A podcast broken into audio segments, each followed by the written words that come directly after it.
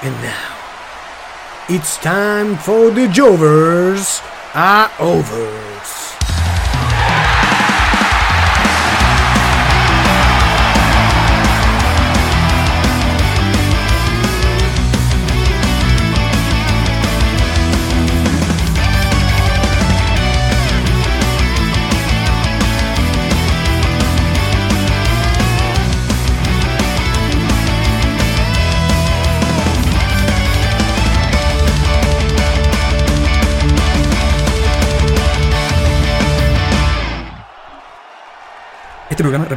Simples Jovers y fanáticos del wrestling.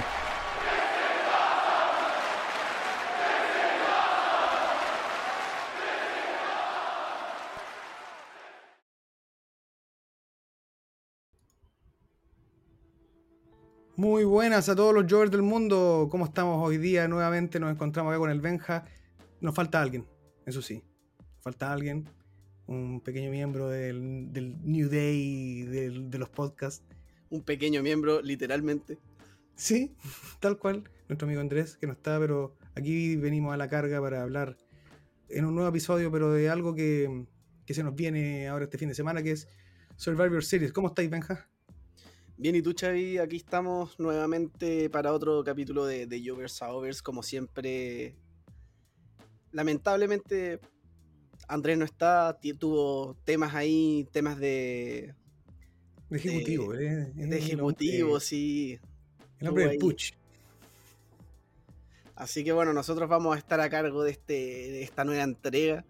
Vamos a estar comentando algunas cosas, eh, ya que como dijo Xavi, se viene el evento eh, Survivor Series este fin de semana.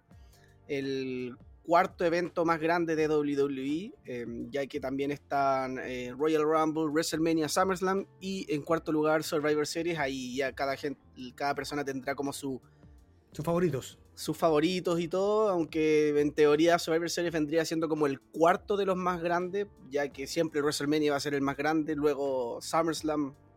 Después entre el Royal Rumble y Survivor Series puede estar la disputa de quién podría ser el tercero o cuarto. Claro, la disputa también está de repente que en un, en un año fue mejor el Survivor Series que el WrestleMania del mismo año. De repente por ahí, pues, o algún momento im- importante dentro de los que también para lo que venimos hoy día. Claro, entonces vamos a estar hablando de cosas de Survivor Series, de... de- Bueno, vamos a hacer las predicciones también de lo que se viene este domingo. Como siempre, siempre estamos con el tema de las predicciones.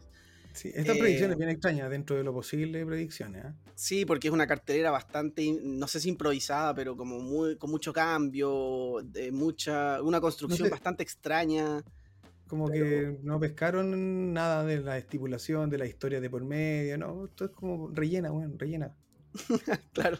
Entonces, bueno, y aparte de eso vamos a estar comentando lo mejor de Survivor Series, o sea, lo mejor que nos ha entregado este evento durante todos estos años.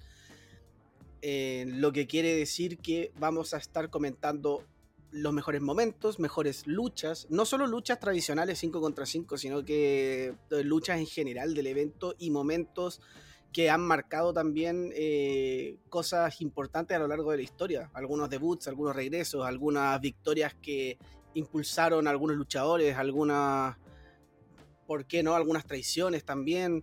Ahí ha pasado de todo en, en la historia de este evento. Así que Sí. Vamos a ir comentando.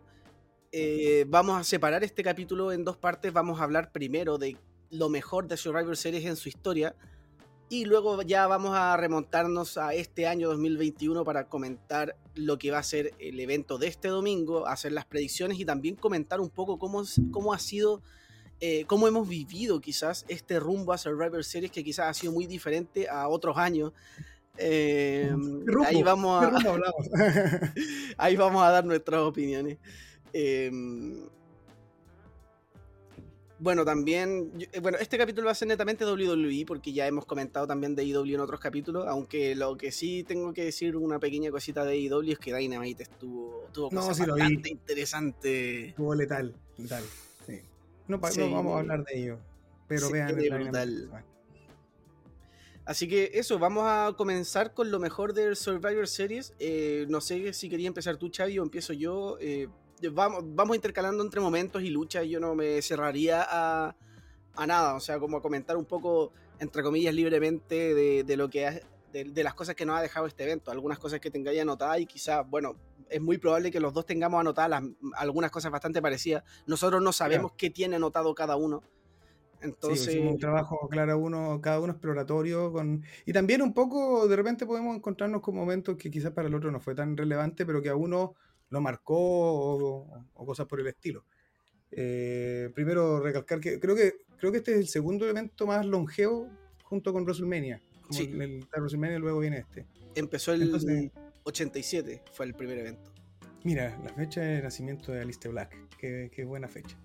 Ay, ¿te sabís la fecha de nacimiento de Black? No, porque ah, no, la mía. Ya, ya, ya, yo pensé que estabas hablando de, de literalmente. Me apoderé de su nombre ya literalmente, me, lo, me lo apoderé, lo, adquirí. Claro, aunque eh, Vince va a cortar el nombre porque está muy largo, va a decir. Sí, bueno. Alice, después Alice no. Alice, Ali. Vaya a quedar como Ali. Vaya a quedar como Ali de ser su nuevo tag team partner a los dos de Jover. Bueno, ojalá que no pase eso. Ojalá que... Pero bueno, eh, como Mira, no sé si. Yo creo que vamos a ir variando aquí en, fecha, porque también vamos a ir jugando un poco con eso. No vamos a hacer como un orden cronológico de, lo, mejor, sino que vamos a ir saltando, yo, creo. Eh, o tú querés ir más por orden. No, vamos a, como un poco al azar, pero sí quiero partir con la primera lucha que quizás es la, bueno, del primer Survivor Series, que es quizás la que marca un poco un precedente en lo que son estas luchas tradicionales de, de Survivor Series, que creo que sí o sí como que el, momento amerita que esta sea la primera que mencionemos, ya que quizás en el ring no es, no es, no es tan destacable. Claro, eh, recordemos que estamos hablando de 1987, donde los prototipos de luchadores son otros que los de ahora. Entonces, claramente hay gente que, vivió ese tiempo que lo, recuerda con mucha nostalgia y quizás gente mucho más leg drop, era mucho leg drop y. ¿Cómo se llama este? El, body slam. Y body slam. El cosas así. Entonces, claro, la gente más joven eh, quizás eh, no, no, va a tener este, este sentimiento, pero sí es innegable que marca un antes y un después en, la historia de este evento. Y estoy hablando del equipo de Hogan contra el equipo de André the Giant, donde estamos hablando de una de las grandes rivalidades en la historia de WWF eh, o de la historia del wrestling en general, donde estamos hablando del, David versus Goliath, entre comillas, porque Hogan tampoco sea tan chico que digamos, pero sí es como era como el grande contra el, más pequeño que quizás tenía como en ese momento todo en contra y sin embargo lograba superar este, eh, a este obstáculo que era el máximo heel en su momento, que era André Gigante. Monster, Monster Hill. Monster Hill. Entonces, esto ya viene después del WrestleMania, donde Hulk Hogan derrota a André Gigante con el Body Slam famoso, donde lo levanta y, queda marcada esa imagen en, la mente de todos los fanáticos. Luego, se, cada uno arma su equipo para este Survivor Series, eh, donde me van a perdonar si pronuncio mal algún nombre, como yo no, soy muy eh, familiarizado con estos tiempos, quizás eh, hay algún nombre que no lo sé pronunciar bien, pero en el equipo de André el Gigante está, bueno, está André el Gigante, claramente, eh, One Man Gang, King Kong Bundy, eh, Butch Reed y Rick Rude. Y en el equipo de Hulk Hogan está, bueno, el mismo Hulk Hogan, eh, Paul Orndorff, Don... Paul Orndorff, ¿qué es eso?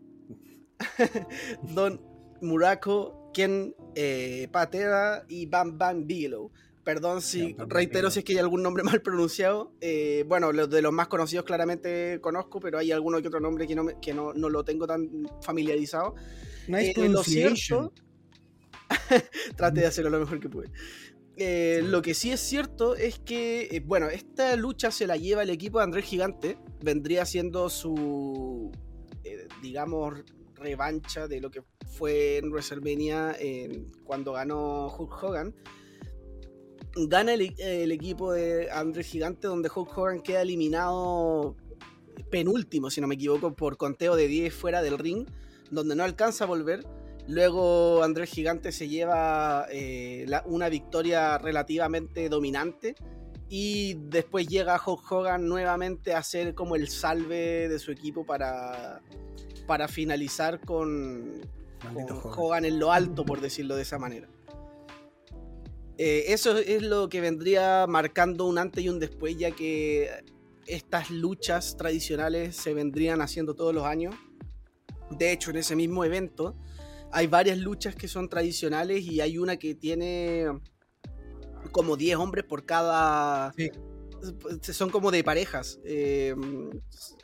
10 eh, contra 10, una cuestión 10 contra 10, claro. Y son parejas, bueno, donde lo entretenido era que si eliminaba y a uno de la pareja, la, los dos Sí, entonces eso igual era interesante porque, claro, obviamente eh, te daba como esa sensación de que el, tú como pareja tenías que estar organizado con tu compañero porque no, ninguno de los dos podía perder o si no perdían los dos.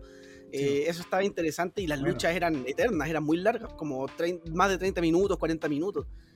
Entonces, pero bueno. Y, y, el estilo de lucha, claro, no era un, estilo tan vistoso. Entonces, igual de haber sido 40 minutos, pero claro, son distintas épocas. Ahí está la gente igual en euforia. Pero ver esa lucha 40 minutos ahora uno igual lo, vería de repente por cultura, pero como por entretenerte, yo creo que no. Claro, bueno, yo me, eché un, en, la WWE Network, me eché un, repaso de esta lucha de la, la de Tim Hogan contra el André Gigante. Claramente por un tema de, como decís tú, como cultura, y obviamente para comentarlo también acá. Eh, pero claro, es una lucha que yo acostumbrado quizás a los tiempos un poco más modernos, no, una, es una lucha que yo disfruté a, la cabalidad. No fue aburrida porque sí hubo harta acción, pero acción muy a su tiempo, digamos. Ya, perfecto. Así que ahí te dejo la palabra para que comentes otro momento o, lucha. O sea, no sé, eh, yo creo que como momento también importante y más o menos de siguiendo la línea como cronológica, en este, en este caso solamente yo creo que vale nombrarlo, es el debut del Undertaker, que se da en un Survivor Series. Un Survivor Series de 1990, ¿no? Sí, 90. Claro, que entra al equipo de Ted DiBiase, Ted DiBiase hace la presentación de, un hombre que él tenía como dentro como del el personaje secreto de su equipo. En esto, mira, en este momento, ¿tú te acordás de, los integrantes del equipo? Mira, tengo que en el equipo de, eh, Million Dollar Team está eh, Tony Honk, eh, perdón, Honky Tonk Man, Greg Valentine, Ted DiBiase y Undertaker, que era el participante era sorpresa. el participante sorpresa, claro. Y por el otro lado está Bret Hart, eh, Dusty Rhodes, Coco eh, Ware, si es que no me equivoco la pronunciación, y Jim eh, Neidhart. Jim Neidhart. Eh, claro, y aquí muestran desde ya desde el comienzo al Undertaker como, como un personaje que viene a marcar pauta dentro de, la lucha libre, porque se muestra totalmente dominante. creo que tiene un par de, eliminaciones. creo que fue un, un momento que, claro, lo marcan, lo, lo, marca porque también se da que después de. ¿Cuántos años duró la carrera del Taker? ¿30? Después de 30 años se retira en el mismo evento. Entonces, como en la carrera del Undertaker, el evento Survivor Series marca también una importancia tremenda. Eh, entonces, por eso yo creo que, más allá de, hablar de la lucha en sí, de lo que fue ese, ese, o sea, ese debut del Undertaker, yo creo que, que, lo que hay que destacar claramente es como el debut como tal del, del personaje, que fue, bueno, ¿para qué hablar más de él? Fue lo que, lo que es y lo que fue durante su época en activo y la leyenda que hoy día. Todo eso se construyó y se terminó en Survivor Series, así que hay que, hay que saber nombrarlo. Buenísimo. Voy a ir al año 1998 en esta ocasión y voy a hablar de una lucha que no tiene que ver con las tradicionales de 5 contra 5 o en su momento algunas 4 contra 4. Esta es una lucha mano a mano que tiene que ver con la final de un torneo que se hizo para ver quién iba a ser el campeón mundial. En esta final se encontró por un lado a La Roca y por otro lado a Mankind. Eh, esta lucha marca el precedente de... Eh, no sé si llamarlo precedente, pero sí como eh, algo que, que WWE en su momento lo hacía, que después dejó de hacerlo tanto, que es el tema de ir haciendo cambios de bando de una manera como de un punto muy... O sea, en una misma lucha, digamos. Eh, y estamos hablando en este caso de La Roca. La Roca, The Rock, eh, gana el campeonato eh, y lo gana con la ayuda de Vince McMahon. En el fondo, el final es, es un poco, a mí parecer un poco forzado, porque trata de emular un momento que lo vamos a comentar después, que todos lo conocemos, que se trata del Montreal Screwjob. Eh, es un momento bastante parecido, o sea, eh, le hace el, el Sharpshooter, eh, Mankind no se rinde, Vince manda a tocar la campana, algo bastante similar.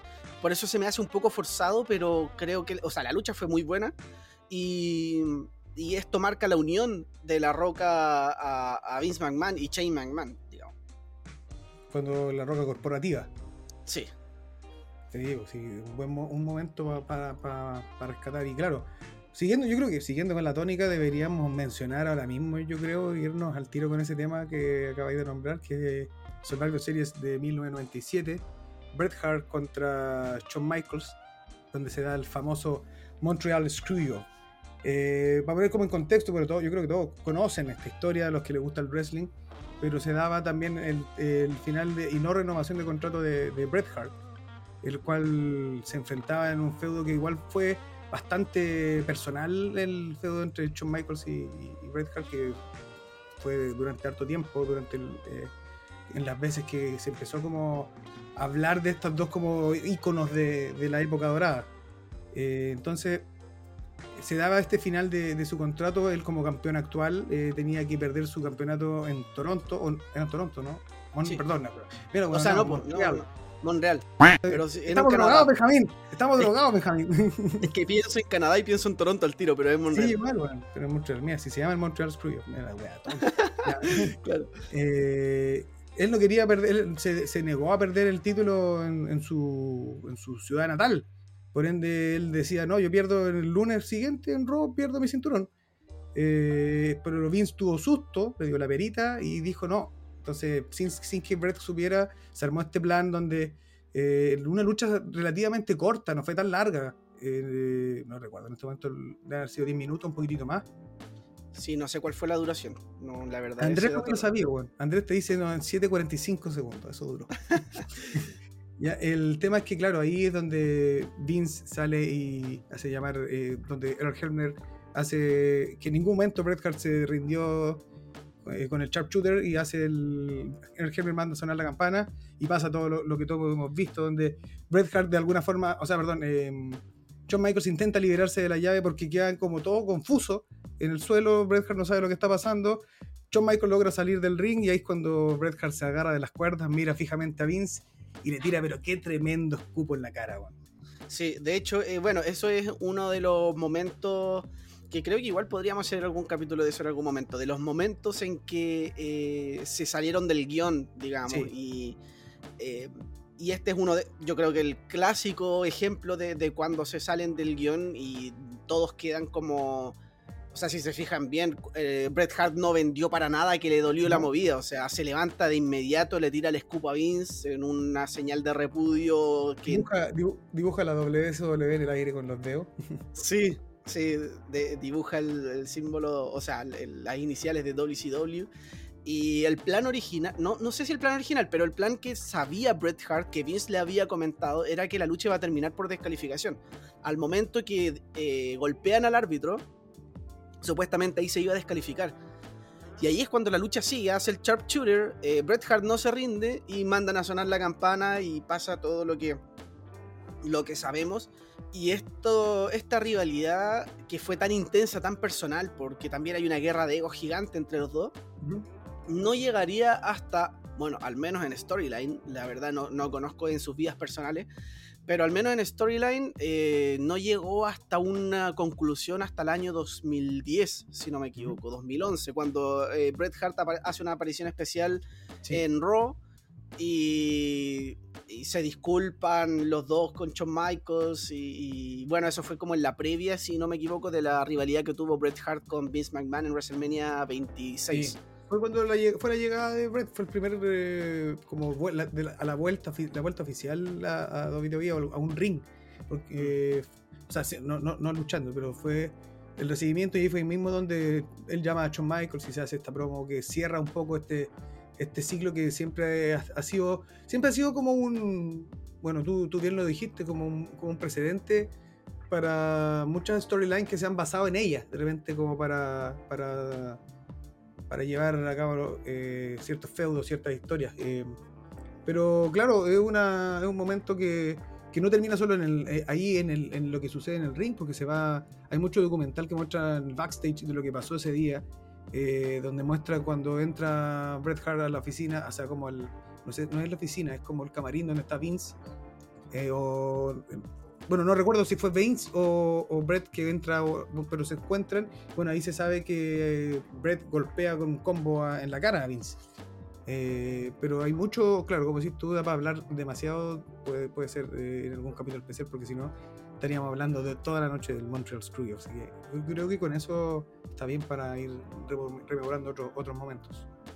Sí, de hecho, eh, bueno, ahora quiero como remontarme a algo mucho más reciente. Es una lucha. Máquina del tiempo. Máquina del tiempo, total. Es una lucha que al menos para mí tiene un, O sea, yo la disfruté mucho. La, eh, vi con el Andrés, la vi en, cuando lo vimos juntos ese evento. Eh, y fue la lucha que se dio acá, en, Chile, ¿cierto? ¿No lo vieron? ¿No fueron? ¿No viajaron? No, no, pues acá en Chile. Porque Andrés ha viajado hasta Bielorrusia, bueno. la eh, fue el año 2017 cuando Brock Lesnar se enfrenta a AJ Styles. Era una lucha de campeón contra campeón. Ya, perfecto. Donde originalmente la lucha iba a ser Brock Lesnar contra Jinder Mahal, una lucha que no calentaba a nadie, la verdad. Entonces, ¿qué es lo que pasa? WWE eh, usó una fórmula que ha estado usando últimamente mucho, que es el de hacer cambios titulares semanas previas al evento y eh, bueno, ese fue el caso. Si no me equivoco, fue en el Madison Square Garden donde AJ Styles le quita el título a, Jinder. Eh, se da esta lucha de Styles contra Lesnar. Y quiero destacar mucho eh, cómo, ven, cómo usaron la psicología. No sé si psicología. Sí, cómo contaron la historia en el ring, en el fondo. O sea, Brock Lesnar estaba imparable. Uno, de, o sea, uno en la previa decía bueno, veníamos viendo a Lesnar destruir a todo el mundo, eh, hacer su suplex city y, hacer luchas de 5 minutos y uno decía, ya, ahora se está enfrentando a Styles. La lucha no debería ser así, debería ser un poco más disputada porque Styles estaba en un buen momento. Eh, claro, entonces cuando empieza la lucha y se empieza a ver a Lesnar tan dominante, yo me acuerdo que con el Andrés nos veíamos las caras y decíamos, no puedo creer esta wea. O sea, Lesnar de verdad va a ser un squash con Styles. Mm. Y claro, empiezan los suplex city, lo, la, los llaveos y todo este tema por parte de Lesnar. Y, Styles no respondía y, hasta, hasta cierto punto te vendía como que Styles de verdad estaba lesionado o algo. Porque Styles vendió todo increíble. Y de la nada empieza a remontar Styles. Y te empiezan a vender por muchos momentos yo creí que Styles le iba a ganar a, Lesnar en, dentro de la lucha.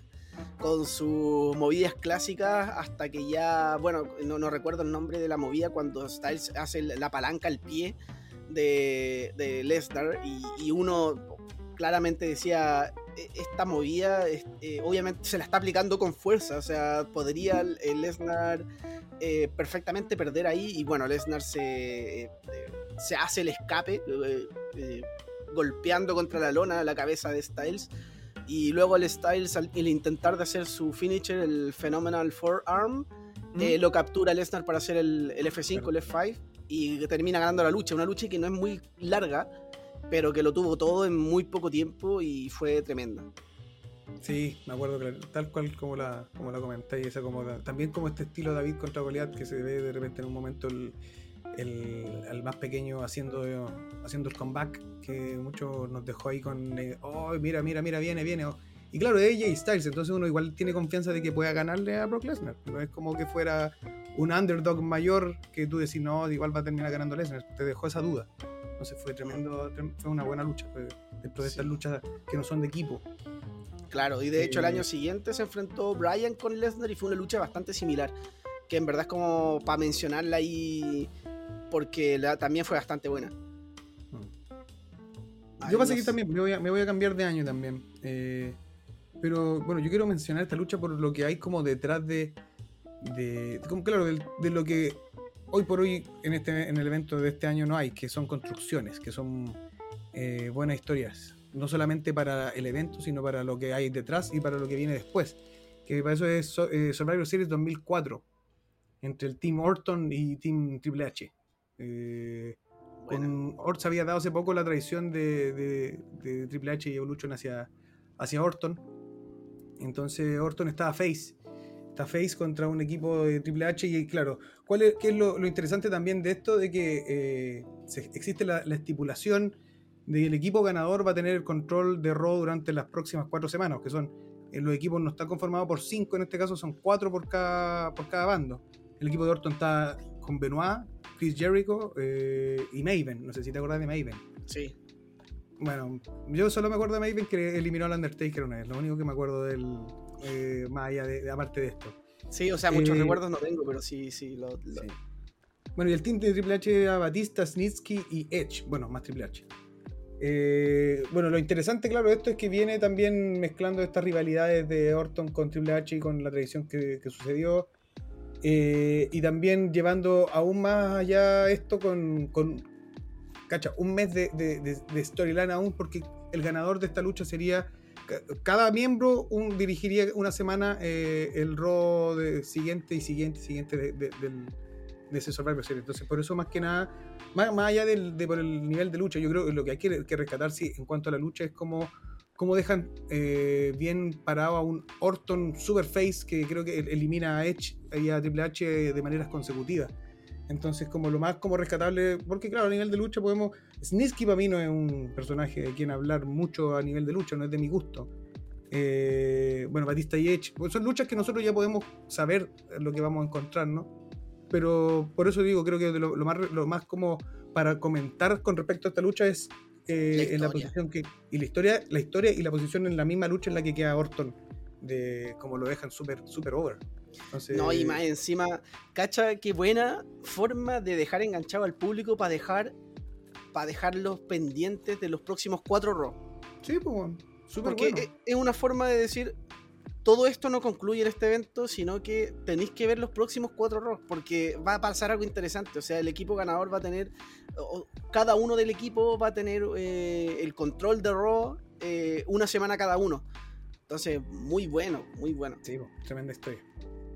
Eh, yo quiero hablar de una lucha también que es más reciente, que es una lucha que encuentro que llega a ser un poco infravalorada, si es que existe la palabra.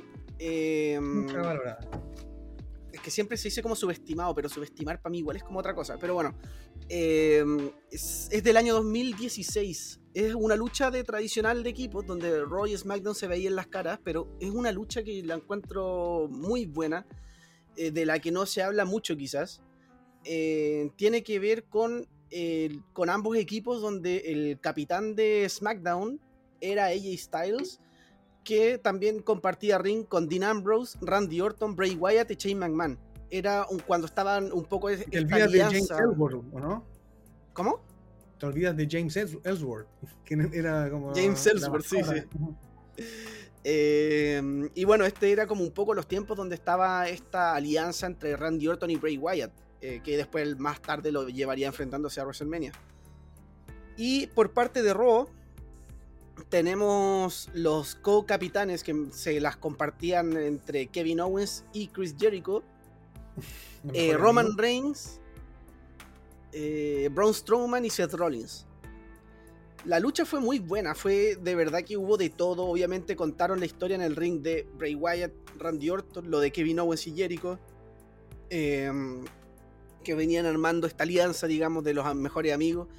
Em, Roman Reigns eh, tiene un desempeño muy bueno en, el ring que puede a, muchos no gustarle, sobre todo en esos tiempos, que en esos tiempos era Face, Roman, que los metían hasta en la sopa, pero tiene un muy buen desempeño en esta lucha. De hecho, todavía me acuerdo de la lanza que le aplica a Shane McMahon cuando va a ser el Coast to Coast. Eh, sí, lo, y lo, lo captura en el aire, fue tremendo. Y la lucha se la lleva, para mi sorpresa, porque la verdad yo no me lo esperaba, se la lleva Bray Wyatt justamente, que queda como sobreviviente con Luke Harper y con, perdón, con Luke Harper, con Randy Orton. Y que Luke Harper estaba celebrando ahí. Pero en el fondo, eh, pero el pin se lo lleva Bray Wyatt, alguien que, que, en ese momento no estaba siendo bien utilizado, entonces también tiene como ese, eh, ese picor adicional, digamos. Y durante la lucha también hay momentos muy buenos eh, donde incluso Roman Reigns y Seth Rollins emulan un poco lo que fue The Shield en su momento, aplicando el bombazo. Fue una lucha que tuvo de todo y, la verdad la recuerdo con, con, harto cariño dentro de las luchas de los últimos años, digamos.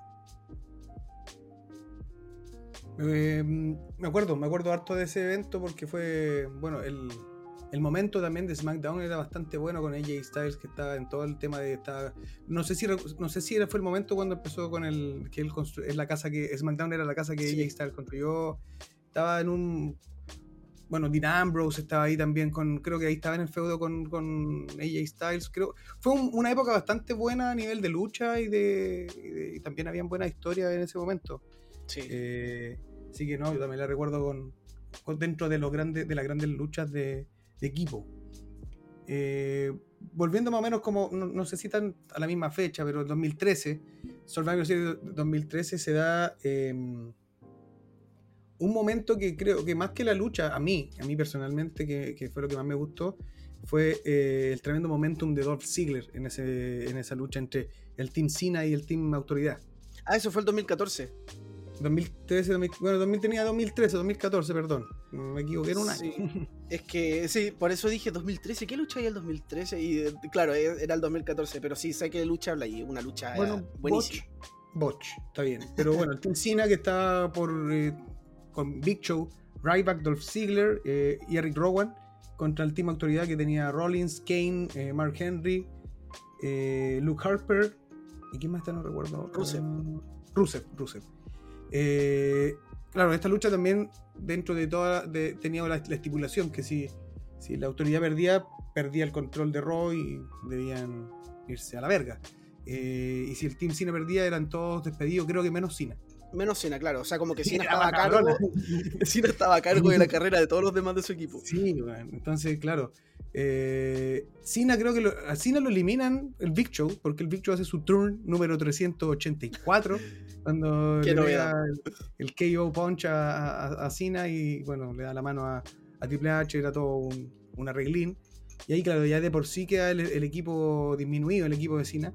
Pero ahí es donde se ve como yo creo que uno de los mejores como desempeños de y queréis dejar a alguien a over fue a, como, como, hizo, como hizo el desempeño Ziggler, que quedó solo contra Rollins eh, Kane y no recuerdo el último.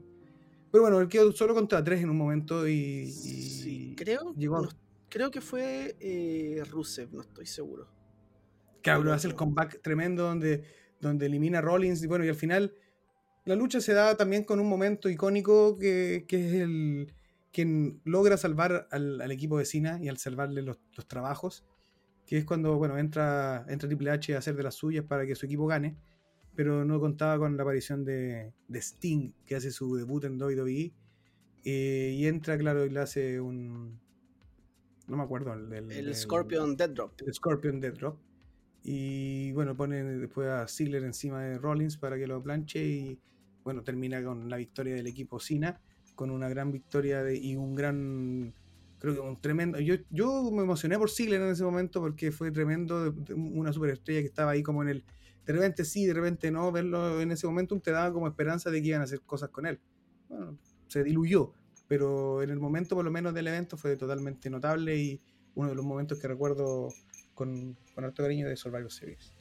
Sí, de hecho, esa, ese, cuando nosotros hablamos de, de, de las luchas como de las buenas luchas tradicionales por lo general se ven caracterizadas porque hay buena historia en el ring, hay traiciones, hay momentos chocantes y eso es lo que le ha faltado a Survivor Series en los últimos años donde justamente como que no pasan este tipo de cosas. Nosotros podemos criticar que quizás Big Show siempre hace los turns y todo el tema, pero es que fue muy bueno como lo hizo acá también, porque deja a John Cena solo, o sea, perdón, deja a Ziggler solo porque Big Show abandona el ring y, deja eliminado a Cena.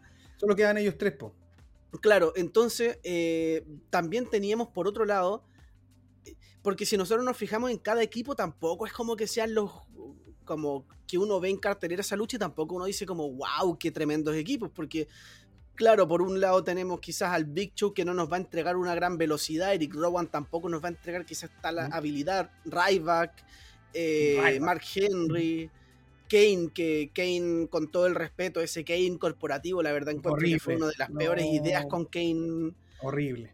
Em, pero cuando vemos la lucha, y de hecho la lucha parte, a mi opinión, como que no parte por un buen rumbo, porque vamos viendo eliminaciones muy rápido, como que no, no, no, vamos viendo como una lucha donde, donde se vea tanto tanta disputa hasta que llega a cierto punto donde empezamos a ver toda esta construcción de la historia incluso también es, otro punto importante es que eh, Rusev llegaba invicto, si no me equivoco. Entonces, como que también estaba esta curiosidad de cómo iban a eliminar a Rusev, si es que lo eliminaban.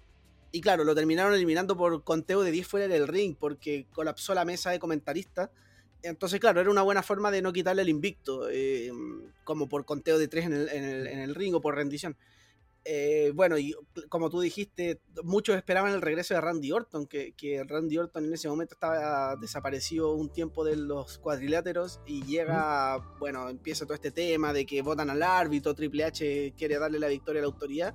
Claro, se apagan las luces, llega Sting y fue un momento espectacular de, de esos momentos que uno dice, no puedo creer que estoy viendo esto ahora, porque claro, como que son años donde WWE quizás no eh, estaba un poco escaso de sorpresas, sobre todo por el internet, por todo lo que queráis, por malas ideas creativas, claro.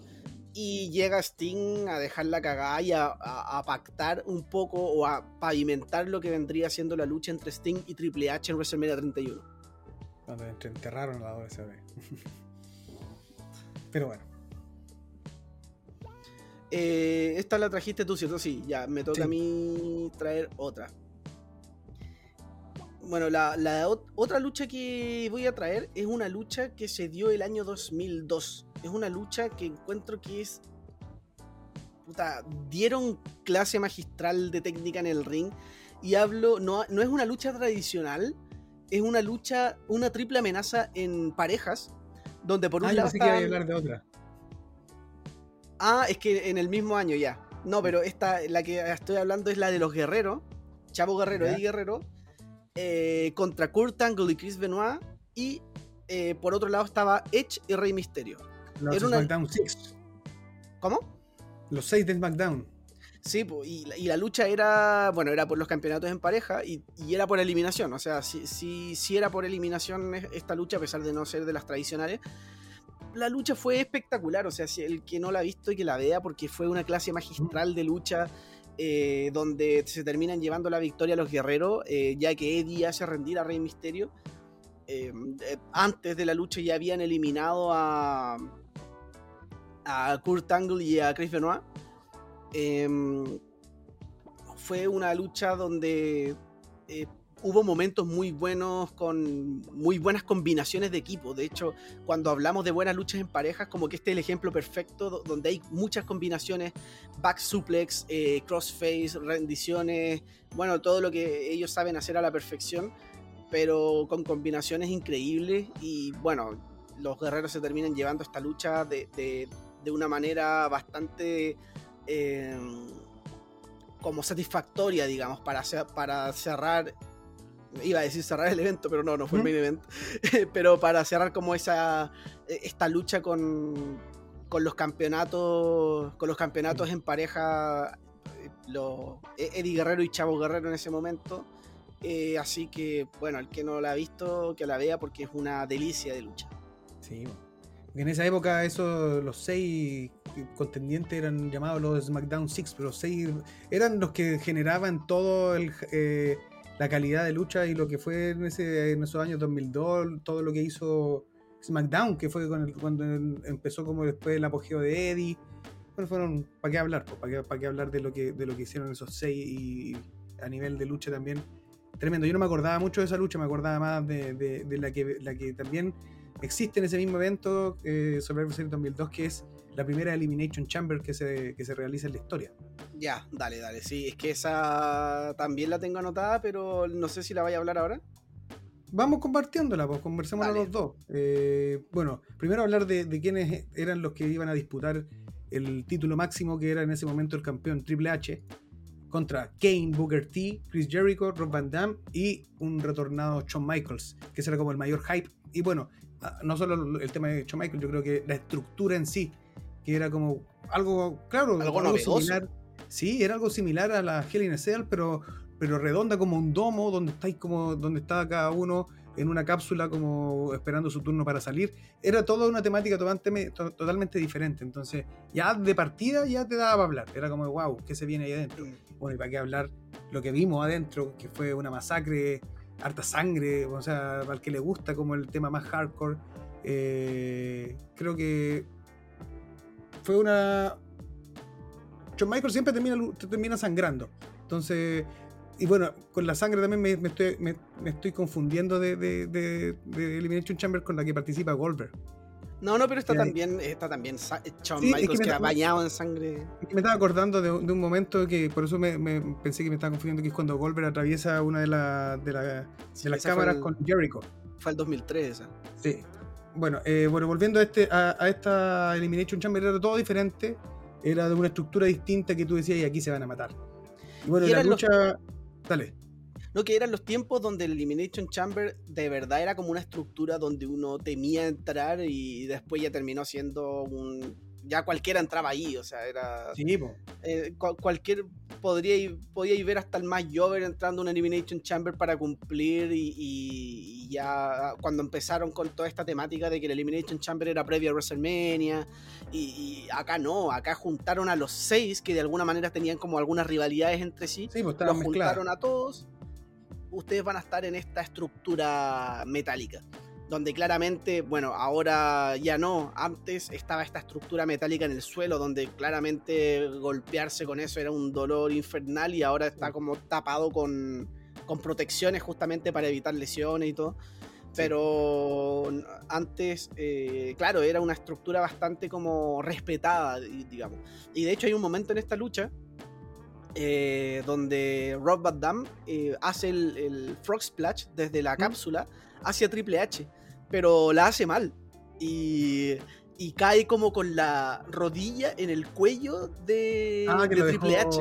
Sin respirar. Lo dejó sin respirar. El mismo Triple H decía que en ese momento casi que la vio, así como que de, verdad fue. la luz, dijo, me muero. Sí, fue una muy mala movida aplicada por parte de Rob Van Damme en ese momento que de alguna manera igual era entendible porque tenía cierta altura, no podía caer como 100% estirado, entonces tenía que como que protegerse de alguna manera y claro, cayó mal, cayó con la rodilla y, casi deja a Triple H con alguna lesión grave, por suerte no fue así.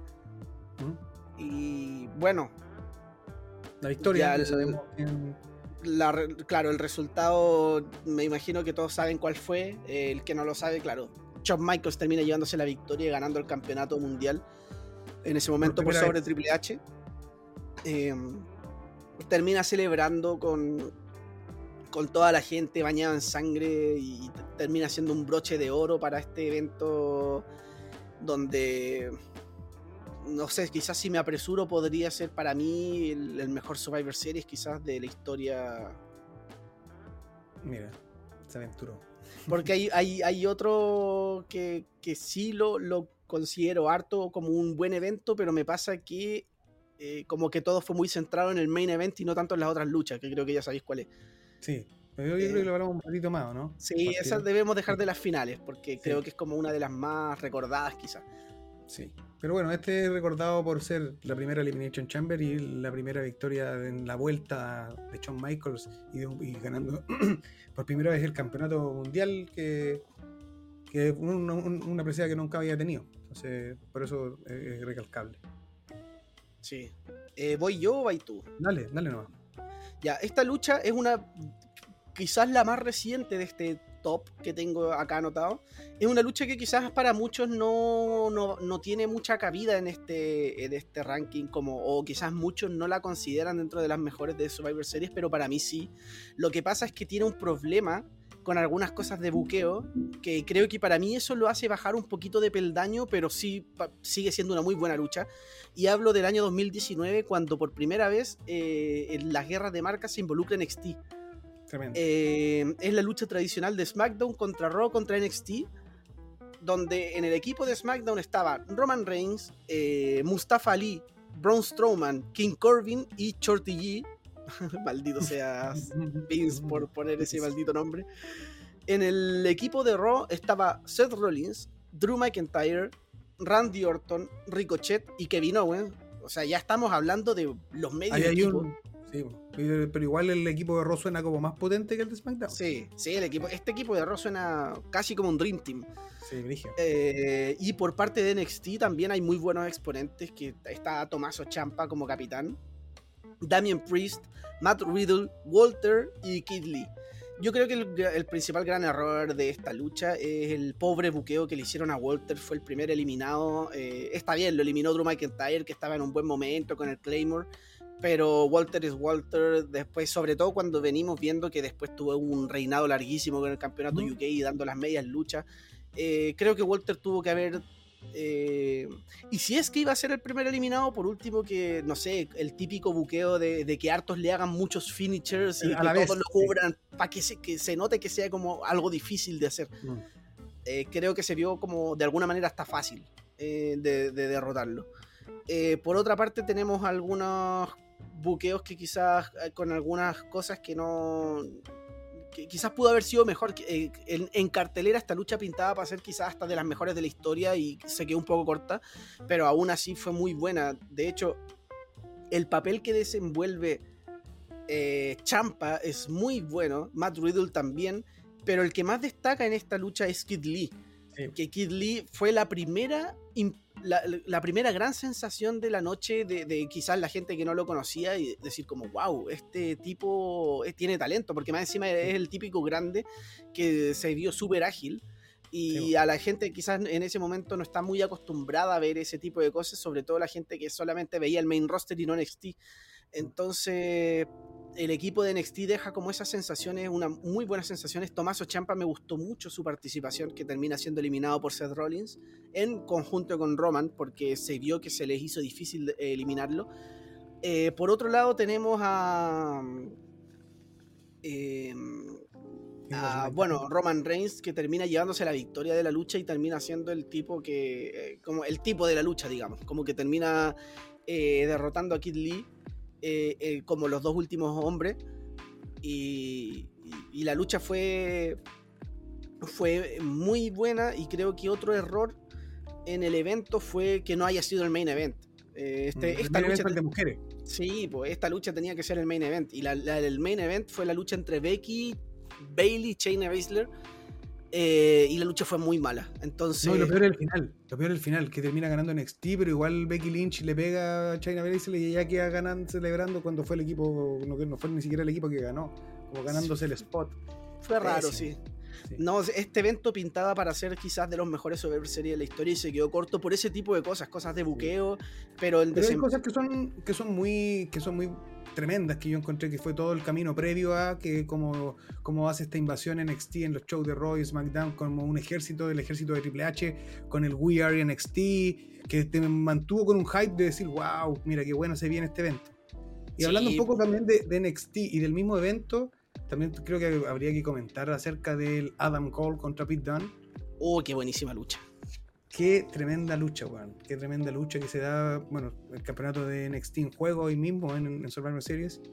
Eh, entre, bueno, y, eh, fue un takeover también anteriormente. Sí, pues el takeover fue el día anterior. Entonces Adam Cole venía luchando como una máquina. Y eso que era un eh, takeover Wargames, el que se vino. Más encima, venía de un Wargames. Pero no sé si participó Adam Cole en el Wargames. Sí, creo que sí, en el Undisputed el de Randy Spirit contra el team de Champa? Creo que sí, no estoy seguro. sí, cuando se hace el spot desde arriba, cuando se lanza con, Adam Cole. Mira, se come ese spot y encima después lucha contra Pete Dunne por el título. Y que dan tremenda cátedra de lucha con, movimientos. Bueno, movimientos que ya son. Hoy en día son más. Eh, para lo menos al, que le gusta el wrestling los conoce, pero, pero en un evento como Survivor Series, donde, lo ve, donde la gran cantidad de gente que ve no, no acostumbra quizás a ver NXT por lo menos en el, global, ver una lucha de esas generó tremendo también hype y mostró lo que es NXT como una realidad dentro de, las tres marcas. Claro, porque más encima WWE sueles eh, como cuidar mucho a los luchadores y termina como eh, prohibiendo, censurando algunas movidas que son como quizás que atacan el cuello, otras cosas, y acá como que fue una lucha un poco más estilo independiente, un poco más estilo NXT, donde claro, hacen los Canadian Destroyer, las Hurracarrana en reversa y movidas que quizás la gente en el main roster no acostumbraba a ver. Entonces, esta lucha fue muy buena, no fue muy larga y no tuvo mucha construcción, porque la, mayoría de la construcción de NXT fue para el Wargames y, y, los dos se sacaron, se sacaron una tremenda lucha. Sí, sí, muy bien. Así que. Em, bueno, otra lucha que quiero comentar, eh, yo creo que ya deberíamos ir como un poco por las últimas ¿Mm? para seguir después con las predicciones. Es una lucha que la, la, guardo con harto cariño porque fue, si no me equivoco, fue de las primeras luchas que vi, al menos en pay-per-view, que tiene que ver con eh, SmackDown vs. Raw el año 2005.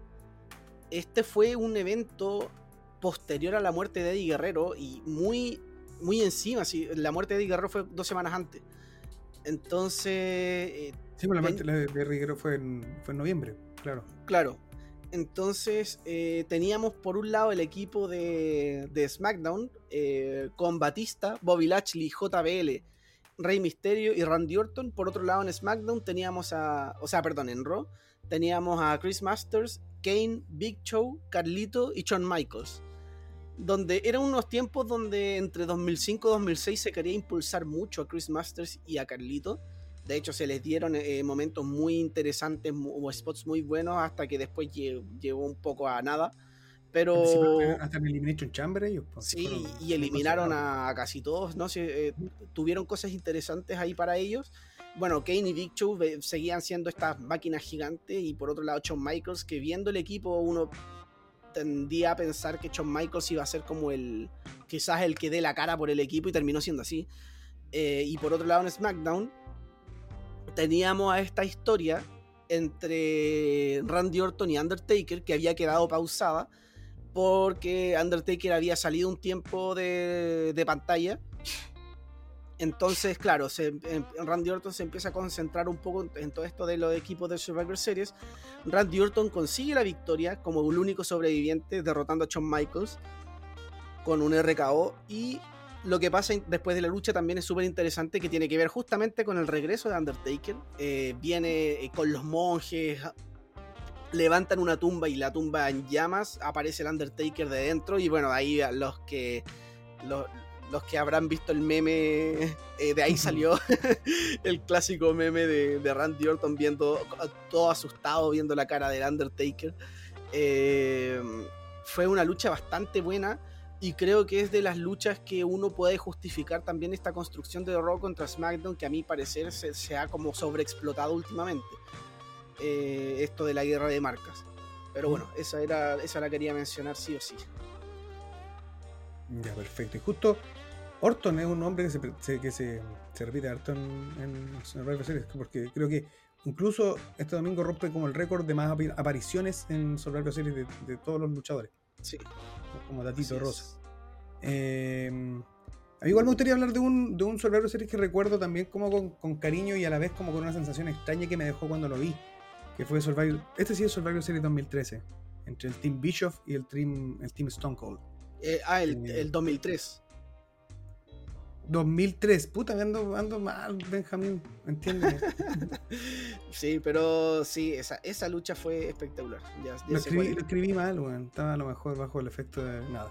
Eh, el Team Bischoff, compuesto por Chris Jericho, Christian, Scott Steiner, eh, Mark Henry y Randy Orton, se enfrentaban al team de Stone Cold, que era Shawn Michaels, Booker T, RVD y los Dudley Boys. Eh, bueno, la, historia del por qué este enfrentamiento es que enfrentaban a dos personajes que no, que no luchaban dentro de esta, de, esta, de esta lucha de eliminación, pero que sí tenían eh, a sus representantes por el control de la gerencia de Raw, donde tenemos por un lado a Eric Bischoff y a Stone Cold. Eh, la historia fue bastante entretenida porque tenéis por un lado a Eric Bischoff, que es como el ejecutivo, el que hace, bueno, medio heel, que dirige la marca, y tenéis por otro lado a Stone Cold, que es el que no le importa hacerle paralizador a todo el mundo con tal que se haga las cosas que él quiere, siendo también el, antihéroe, pero el face de, esta historia. Eh, lo que se jugaba aquí en, este, en esta pelea era claramente el, poder de la gerencia de Ross. Si perdía, eh, Stone Cold debía largarse y si ganaba, eh, tenía que. podía manifestar el control de Raw como él quisiera. Tenía el control de, de la marca bajo su propio lineamiento. Eh, bueno, la lucha, nuevamente Orton como protagonista. Aquí se da un poco eh, estos finales falsos donde eh, interviene Stone Cold para salvar un poco la situación, pero el final se da cuando interrumpe Batista para ayudar al, a Orton, en este caso que era su compañero de Evolution, y le aplica un bombazo en este momento, no me acuerdo si es, creo que es Shawn Michaels. Sí, es Shawn Michaels. A Shawn Michaels, que eso le da la victoria al equipo de Bischoff porque Austin no alcanza a interferir, lo cual termina siendo eh, un momento igual eh, recordado, que es cuando vemos a Stone Cold salir y, darle la mano a Shawn Michaels y acompañarlo en la salida, porque, y bueno, y también esto marca la salida como más eh, a tiempo completo de Stone Cold de la WWE. Desde ahí que, desde que, desde que pierde esta lucha que empieza a aparecer ya de manera más esporádica. Entonces también por eso es un, marca como un momento importante dentro de la historia de Survivor Series. Claro, de hecho, em, bueno, eh, Bischoff interviene durante la lucha, eh, luego Stone Cold también hace su intervención como eh, un poco como incentivado por esta intervención de Bischoff. Y bueno, después Stone Cold y Bischoff se van a las manos y ya van a la rampla cuando ahí ya eh, aparece Batista a arruinar el final de, de, Michaels para darle la victoria a, Orton. En un final que hoy en día todos se quejarían diciendo, ¡ay, qué mierda de final! Fue con interrupción. Entonces, pero fue, fue muy buena lucha. Y fue corrígeme si estoy mal, el debut de Scott, de Scott Steiner. Puta, no sé, Juan, porque de verdad de Scott Steiner no sé nada y no me interesa nada. Perdón. bueno, da lo mismo. La lucha fue bastante entretenida y de hecho en un momento de la lucha Shawn Michaels se vio contra toda adversidad cuando, cuando tiene que derrotar a, Christian. Eh, creo que Jericho fue el otro. Quedó Shawn Michaels contra tres. Era, sí, Jericho, Christian y Orton claro. Y bueno, obviamente Michaels eh, ensangrentado también, de nuevo. Eh, dando la cara, eh, derrotando a, ambos, a Jericho, a Christian, cuando ya solo le faltaba a Orton, interviene Batista y todos sabemos cómo terminó. Em, a ver. Tengo algunas luchas anotadas por aquí. Yo quiero mencionar, no, o sea, no la lucha, sino que lo que genera esta lucha, que es cortito es, eh, déjame, déjame eh, verificar bien el año. Eh, pero también lo tengo acá como 2003, corrígeme si me equivoco, porque a lo mejor mi fuente fue totalmente errónea. que es la lucha Buried Alive entre McMahon, señor McMahon y el Undertaker. Sí, tiene todo el sentido del mundo que sea el 2003 porque esa lucha marca el fin del American Badass. Exacto, por eso no solamente quería nombrarla, porque esta lucha, claro, tiene la estipulación de Buried Alive, eh, que es la misma lucha que pierde el Undertaker cuando vuelve como American Badass. Eh, es como una estipulación que caracteriza como un, final en estas dos eras, en, estas dos eras, desde cuando de la época del ministerio, como este Undertaker, como lo, como conocemos, pierde en un Buried Alive, no me acuerdo si contra Kane, no me recuerdo contra Kane, eh, que después vuelve como el American Badass. bueno, aquí sucede lo mismo, pero al revés que en esta Buried Alive entre el American Barras y, el señor McMahon eh, pierde el Undertaker, gracias, o sea, gana el señor McMahon debido a, la intervención de Kane. Y esto nos lleva a uno de los momentos que, como momento, eh, demasiado. bueno, hay que mencionar lo que es la vuelta después del Undertaker original en WrestleMania. Eh, contra Kane, quien vuelve con esta. con su ímpetu, con su atmósfera, con este personaje que todos con lo que más se, conoce la leyenda del Undertaker. Entonces, por eso quería mencionarlo más que nada. Sí. De hecho, claro, esa sería la vuelta del Deadman. Y de hecho, como una pequeña curiosidad, el, año 2010 o 2011 luchó Undertaker contra Kane en un Buried Alive match de nuevo. Y quizás la lucha no fue la mejor, pero también fue una que marca un antes y un después en Undertaker porque esa fue la última aparición tiempo completo de Taker y después empezaría a aparecer solo por los WrestleMania. Se podría decir que de verdad el Buried Alive es como el, antes y el después para Taker en, cada vez que. Pero si el Buried Alive fue la última lucha que tuvo en WrestleMania contra, contra AJ Styles por la televisada, o sea, la cinematográfica. ¿Fue un Buried Alive? ¿Era un Buried Alive? O sea, no era un Buried Alive como tal, pero sí era de enterrado vivo porque terminó enterrando a sí, pues, sí, sí, sí, Entonces, ¿viste? Oh, lo, descubrimos muy bien. Lo, acabamos de descubrir.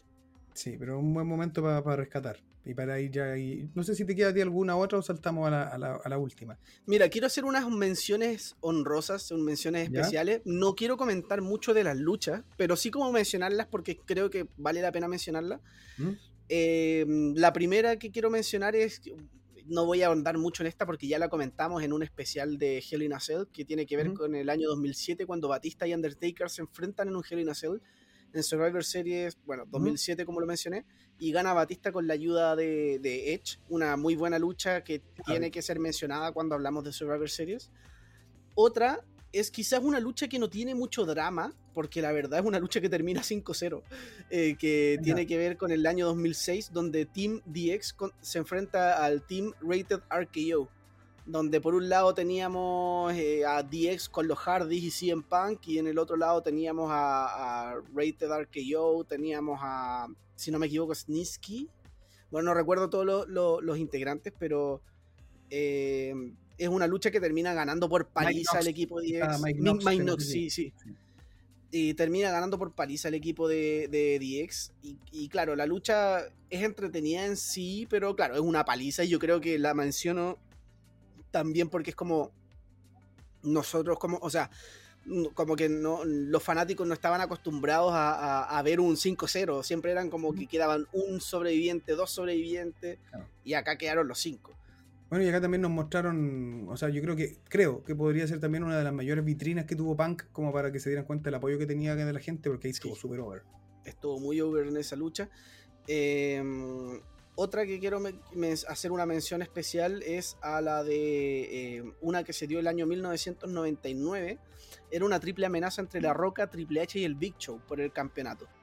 Y esto se da también, adivinen por qué, de nuevo Vince McMahon interviene para ayudar en esta ocasión al Big Show que terminaría ganando el campeonato. Eh, donde también vemos a, un Triple H perdiendo el, campeonato a manos de Big Show de manera igual sorpresiva, sobre todo porque también marca esta, esta digamos, no sé si unión, pero sí eh, Vince McMahon eh, ayudando a, Big Show, costándole la lucha a Triple H. Entonces, bueno, quería hacerle la mención especial para poder después ya pasar a la tenemos que comentar sí o sí, no sé si la lucha, pero sí comentar que Survivor Series 96, el debut de nuestro amigo Dwayne La Roca Johnson. Sí, eso también es un. Sí, es algo especial.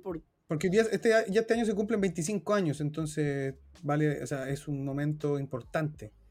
Que hay que mencionarlo. Que, pero claro, es una roca, no es la misma roca que conocemos el día de hoy. Un, un Rocky Maivia con un atuendo totalmente extraño. de hecho, eh, muchos lo odiaban, era, no era muy querido por la gente. Y era como face, de hecho eso fue como que marcó ciertas pautas para después ver lo que, lo que sucedió, que fue virar a, a Hill, que fue el, total camino como hacia la gloria de la roca. Pero fue en una lucha de eliminación que termina el mismo ganando. Eh, le gana, si mal no recuerdo, o sea, pero aquí lo tengo escrito. elimina a Goldust y a Crutch no sé quién es, si Crash Holly, pero dice como Crash. Eh, pero eso marca el inicio del camino de la roca en, el wrestling profesional. Ya, ah, y una que quiero hacer una mención especial, pero en verdad porque porque una lucha que me gustó bastante, eh, no es, no, es una, una de las cinco maravillas de, Survivor Series, pero sí creo que es una buena lucha, que se dio el, el, año 2009, entre, era una triple amenaza entre John Cena, Triple H y Shawn Michaels donde veníamos viendo a Triple H, Shawn Michaels como DX. Entonces yo me acuerdo de que en esta lucha eh, lo, esperado era que Shawn Michaels y Triple H se unan contra Cena porque Cena venía fuerte y eran DX juntos y de hecho lo primero que vemos en la lucha es a, Shawn Michaels haciéndole switching music a Triple H sacándolo del ring y dejando a todos con boca abierta y termina siendo una triple amenaza como, como tiene que ser, los tres disputando entre sí con una muy buena combinación de movimientos y, los tres haciendo lo que mejor saben hacer que es... Eh, conectar con la gente y dar un buen show con, sus movimientos especiales y termina ganando John Cena en un muy buen final eh, y aplicando ajustes de actitud uno encima del otro y, termina llevándose la victoria y el campeonato en ese momento. Así que bueno, esa quería hacer como la mención especial y yo creo que ya acá nos vamos con la última lucha y quizás eh, la lucha, una de las más recordadas puede ser de la historia de Survivor Series. Sí. Vamos a hablar de la lucha entre Hardcore Holly y... Así como... La lucha entre Santino Marella y. Claro. Entre Goldberg y Lesnar. No, weón, no. igual, o sea, también a mí me generó un algo que fue como nunca me lo esperé. sí, como sorpresa está bien, pero fue un bodrio. Fue un bodrio, claro. Eh, bueno, lo que nos trae, o sea, al final de, de, nuestro como de nuestro paseo por Survivor Series es el winner take all de el Team Alliance contra el Team WWE F en ese momento. Claro, era la misma que teníamos, siendo el 2001. Sí, sí. ya, estamos de acuerdo. sí, pues no, no, sí, esta tenía que estar sí o sí. Sí, yo creo que igual eh, podríamos como contextualizar un poquitito de cómo parte esto, este, porque para, mí es notable cómo es cátedra de contar algo con una contingencia que acabas de hacer. En la compra. Aprovecharon, claro, como tú decías, aprovecharon la contingencia para armar una, una historia y les salió a la perfección. Claro, hay mucha gente. ¿Cómo? Dale, dale. No que hay mucha gente que critica también esta historia, porque, claro, se ve un Vince McMahon enterrando literalmente a, a WCW. Eh, pero de la manera que se fue contando fue espectacular. Espectacular, todo, porque lograron hacer que todo calzara de la mejor manera, porque partiendo primero que todo, porque claro, esto, esto se da con la, compra de, de WCW, eh, y empiezan con em, estos, eh, estas invasiones eh, si mal no recuerdo, fueron a través de invasiones en Raw, donde entra Booker T, que empiezan como estas pequeñas invasiones de superestrellas de WSW a, a la WWF. Arruinar después, pues, finalmente es como eh, claro, como que de, alguna manera había un Raw, había alguna lucha en particular y de repente entraban estos luchadores de WCW que, arruinaban las luchas y, y, de verdad era como una, casi que como una rebelión que se estaba armando y eso era bastante interesante porque era, interesante, que no se veía, o sea, no, no, no, se veía en ese tipo de cosas y era muy interesante en historia. La competencia, claro, la competencia que en un momento fue acérrima entre eh, esto, esto, estas dos empresas, claro, las veía ahora inmiscuidas en lo mismo. Claro, imagínense para, la gente que para la gente que quizás no, no, no vio esto eh, imagínense como, no sé, pues está luchando Big E contra Roman en Survivor Series y aparece Kenny Omega de la nada a interrumpir la lucha, así. o los Young Bucks y, y, AEW contra WWE, es como esa sensación de, alguna manera lo que Claro, claro, igual, o sea, en ese momento, claro, WCW estaba ya prácticamente muerta. Sí, porque ya la habían comprado. Pero igual aún existían luchadores de renombre. O sea, claro, vale, vale decir que en este momento, en ese momento, no, no si bien se compra la, a la WSW, no se puede, no se, no cuentan con los talentos, por ejemplo, de Kevin Nash, de Hulk Hogan, de Goldberg, porque ellos tenían contrato no en ese momento con Turner, no con WCW. Entonces, por eso ellos no pueden aparecer en la invasión. Entonces, claro, si tú te das cuenta a nivel como de nombres, de grandes nombres que, llegaban a esta invasión, creo que Booker T podría haber sido el más grande. Y Rob Van de hecho, creo que, ese, creo que ese sería como mi punto eh, no sé si punto negativo, porque es algo que escapa de las manos de ellos, pero me hubiese gustado quizás ver como un equipo de verdad de WCW y ECW contra WWF y termina en el final eh, Stone Cold y Kurt Angle formando parte del equipo de la alianza, que en verdad ellos eran contratados por WWF. Me hubiese gustado ver más estos WWF contra los, de, los que de verdad tenían contrato con WCW si tú te ponís como, o sea, si ponís como a analizar como el, el, el, tema de historia y cómo lo fueron creando, Claro, lo primero que, tenían pensado eh, fueron cosas que, que, anduve como indagando, porque es un, feudo que a mí me, marcó la vida, podría decirlo, en cuanto a lucha.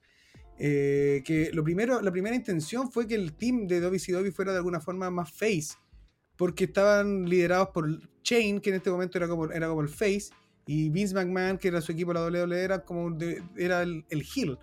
Pero las reacciones que generaba, por ejemplo, que fuera Booker T con, no recuerdo con quién, a pegarle a alguien y que entrara Stone Cold y Kurt que eran dos heel, eran más, eran, recibían ovaciones a diferencia del abucheo que recibían los personajes de WCW. Entonces apostaron porque el, equipo de WCW fuera un equipo heel y fue la mejor opción que pudieron elegir.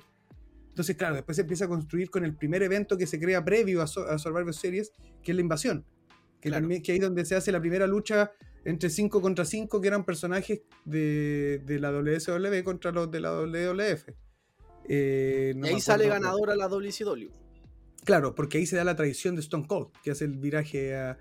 Eh, eh, es interesante porque Stone Cold venía siendo heel y en esta storyline de, de, la invasión lo logran convencer para que se haga del equipo de, de la WWF, entonces era como el, bueno, todos sabíamos que Stone Cold era el hombre y termina traicionando a la WWF. Entonces tú decís, pero ¿cómo? Claro, tú decías ahora era el hombre que necesitaban tener porque no tenía nada. ¿Quién era, quién era el, la WWF no tenía ningún personaje tan potente como un Stone Cold, como La Roca, como un, como un Chris Jericho, quizás no, no tenían ese potencial, entonces tenían que llevar a uno para ese lado. Qué mejor que Stone Cold. Entonces te veís con, con, con el capitán de tu equipo traicionándote. Entonces tenéis que traer al que, el que te queda por venir, La Roca. Entonces ahí se forma eh, el camino hacia Survivor Series, donde toda la semana empezamos a ver la, a, la invasión, eh, a la alianza, porque era al comienzo WSW y ECW venía también a hacer lo suyo, pero cada uno por separado. Entonces terminan aliándose para hacer una verdadera amenaza contra la WWF en ese momento. Eh, que esto, claro, decanta ya después en el evento Survivor Series con la estipulación Winner Takes All. La alianza se enfrentaba a la WWF con los equipos de. De la WWF teníamos a El Undertaker, Kane, que era los hermanos de la destrucción, eh, Chris Jericho, The Rock y Big Show, ¿no? Sí. Y por el Team Alliance teníamos a Rob Van Damme, eh, Booker T. Booker T. Sí, eh, Kurt Angle, que había hecho la traición también, Stone Cold y Shane McMahon. Prácticamente dos originales de WSW, nada más. Y lo más curioso es que la lucha, los dos, final, los dos que quedan al final de la lucha de Stone Cold y La Roca. O sea, ya no existe la WSW, ningún representante. Ah, o sea, eh, me refiero en el papel, que era Stone Cold.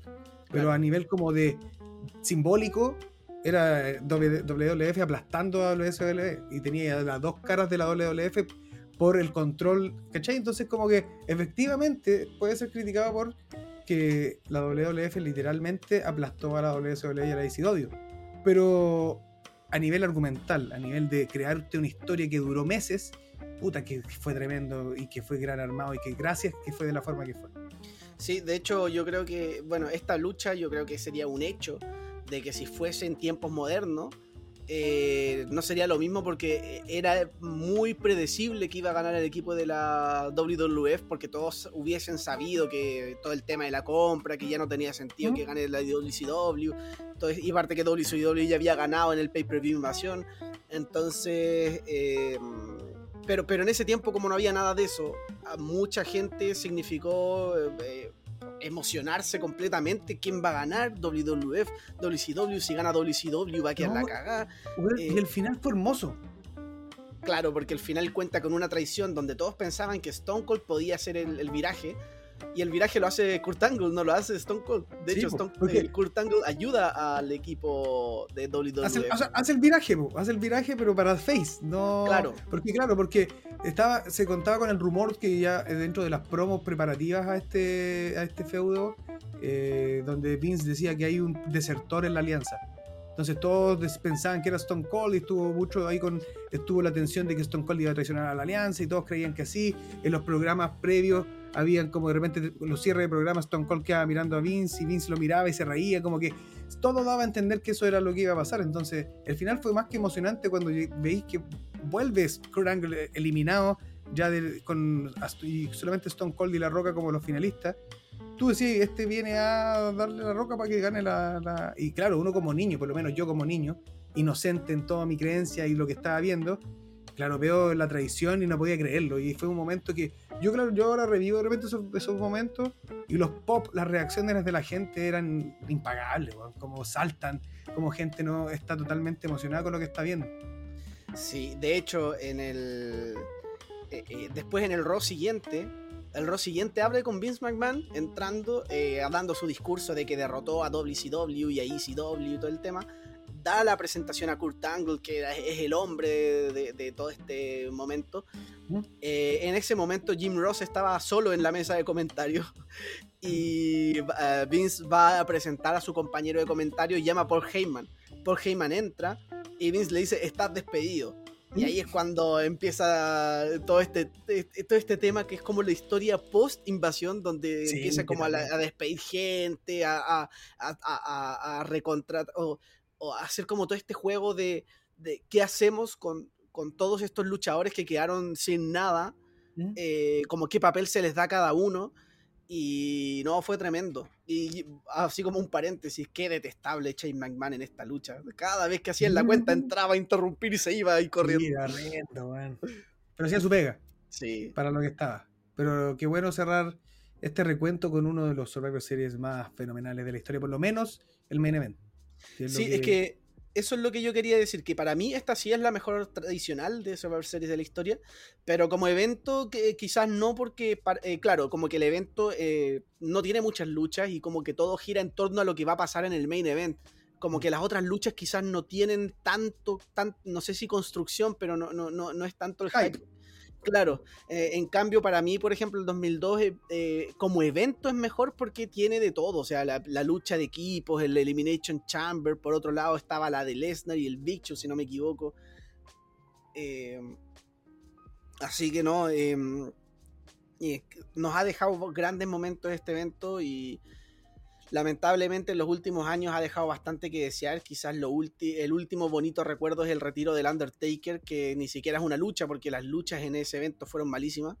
Y, es un bonito nomás momento, porque hubiese sido totalmente como todos queríamos con gente. Con gente, claro.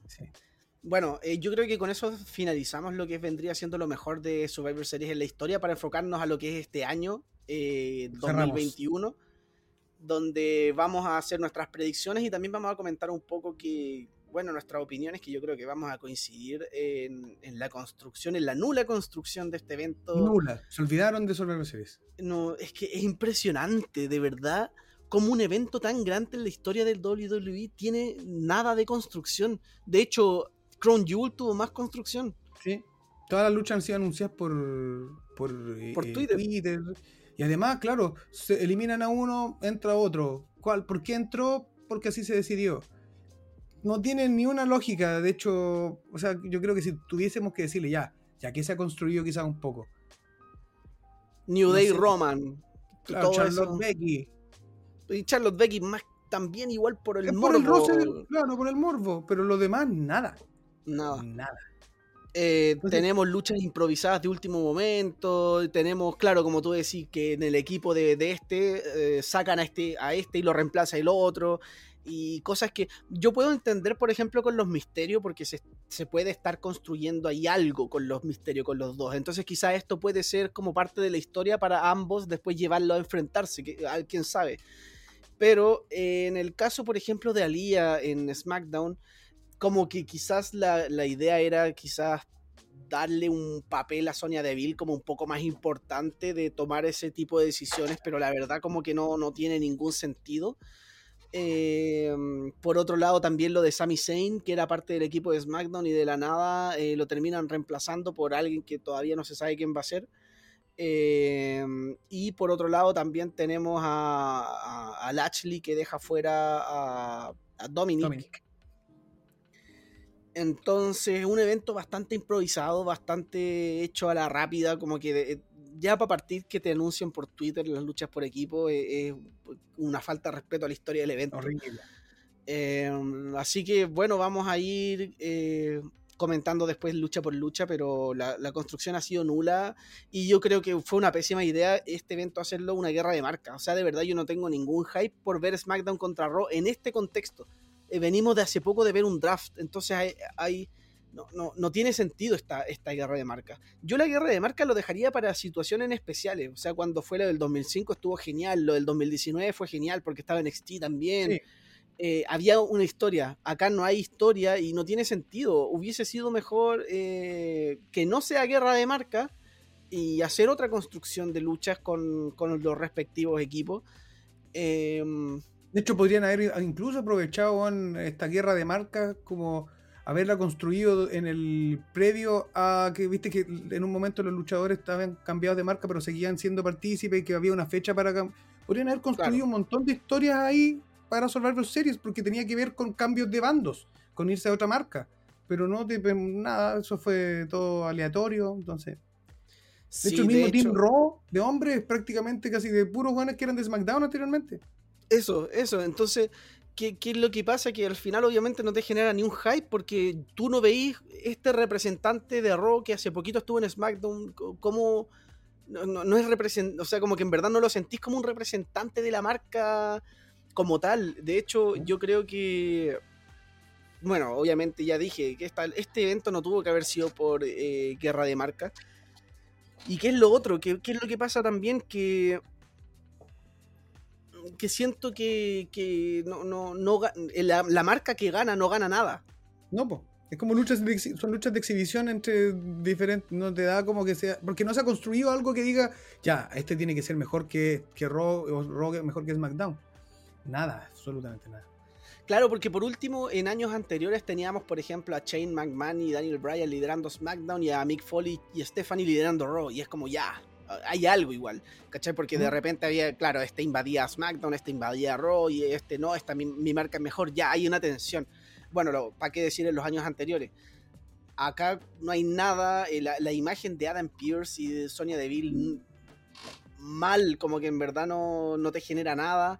Eh, de hecho, esto, esto lo leí en un comentario de Facebook y me, dio harto sentido, la verdad, que, quizás para darle más importancia a, la marca que gana, quizás la marca ganadora que cuente con más cupos para el Royal Rumble podría ser, podría ser una buena opción.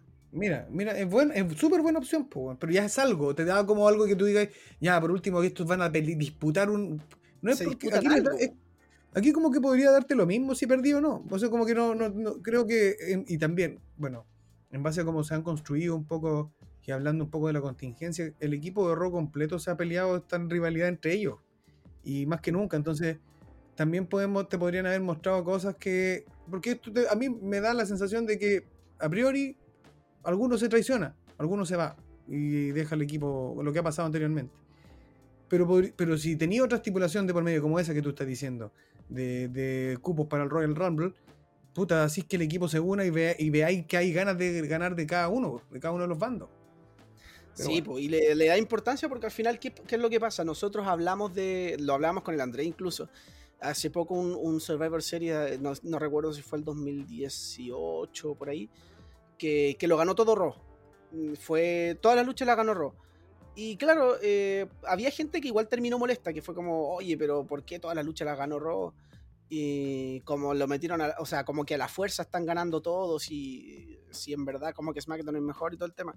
En verdad como que da lo mismo, pues, o sea, al final el que gana no gana nada. O sea, a mí me dio lo mismo que Raw hubiese ganado todas las luchas, porque al final el, el lunes siguiente en Raw iban a concentrarse en historias para TLC, en SmackDown también, en ese momento, ahora ya no hay TLC.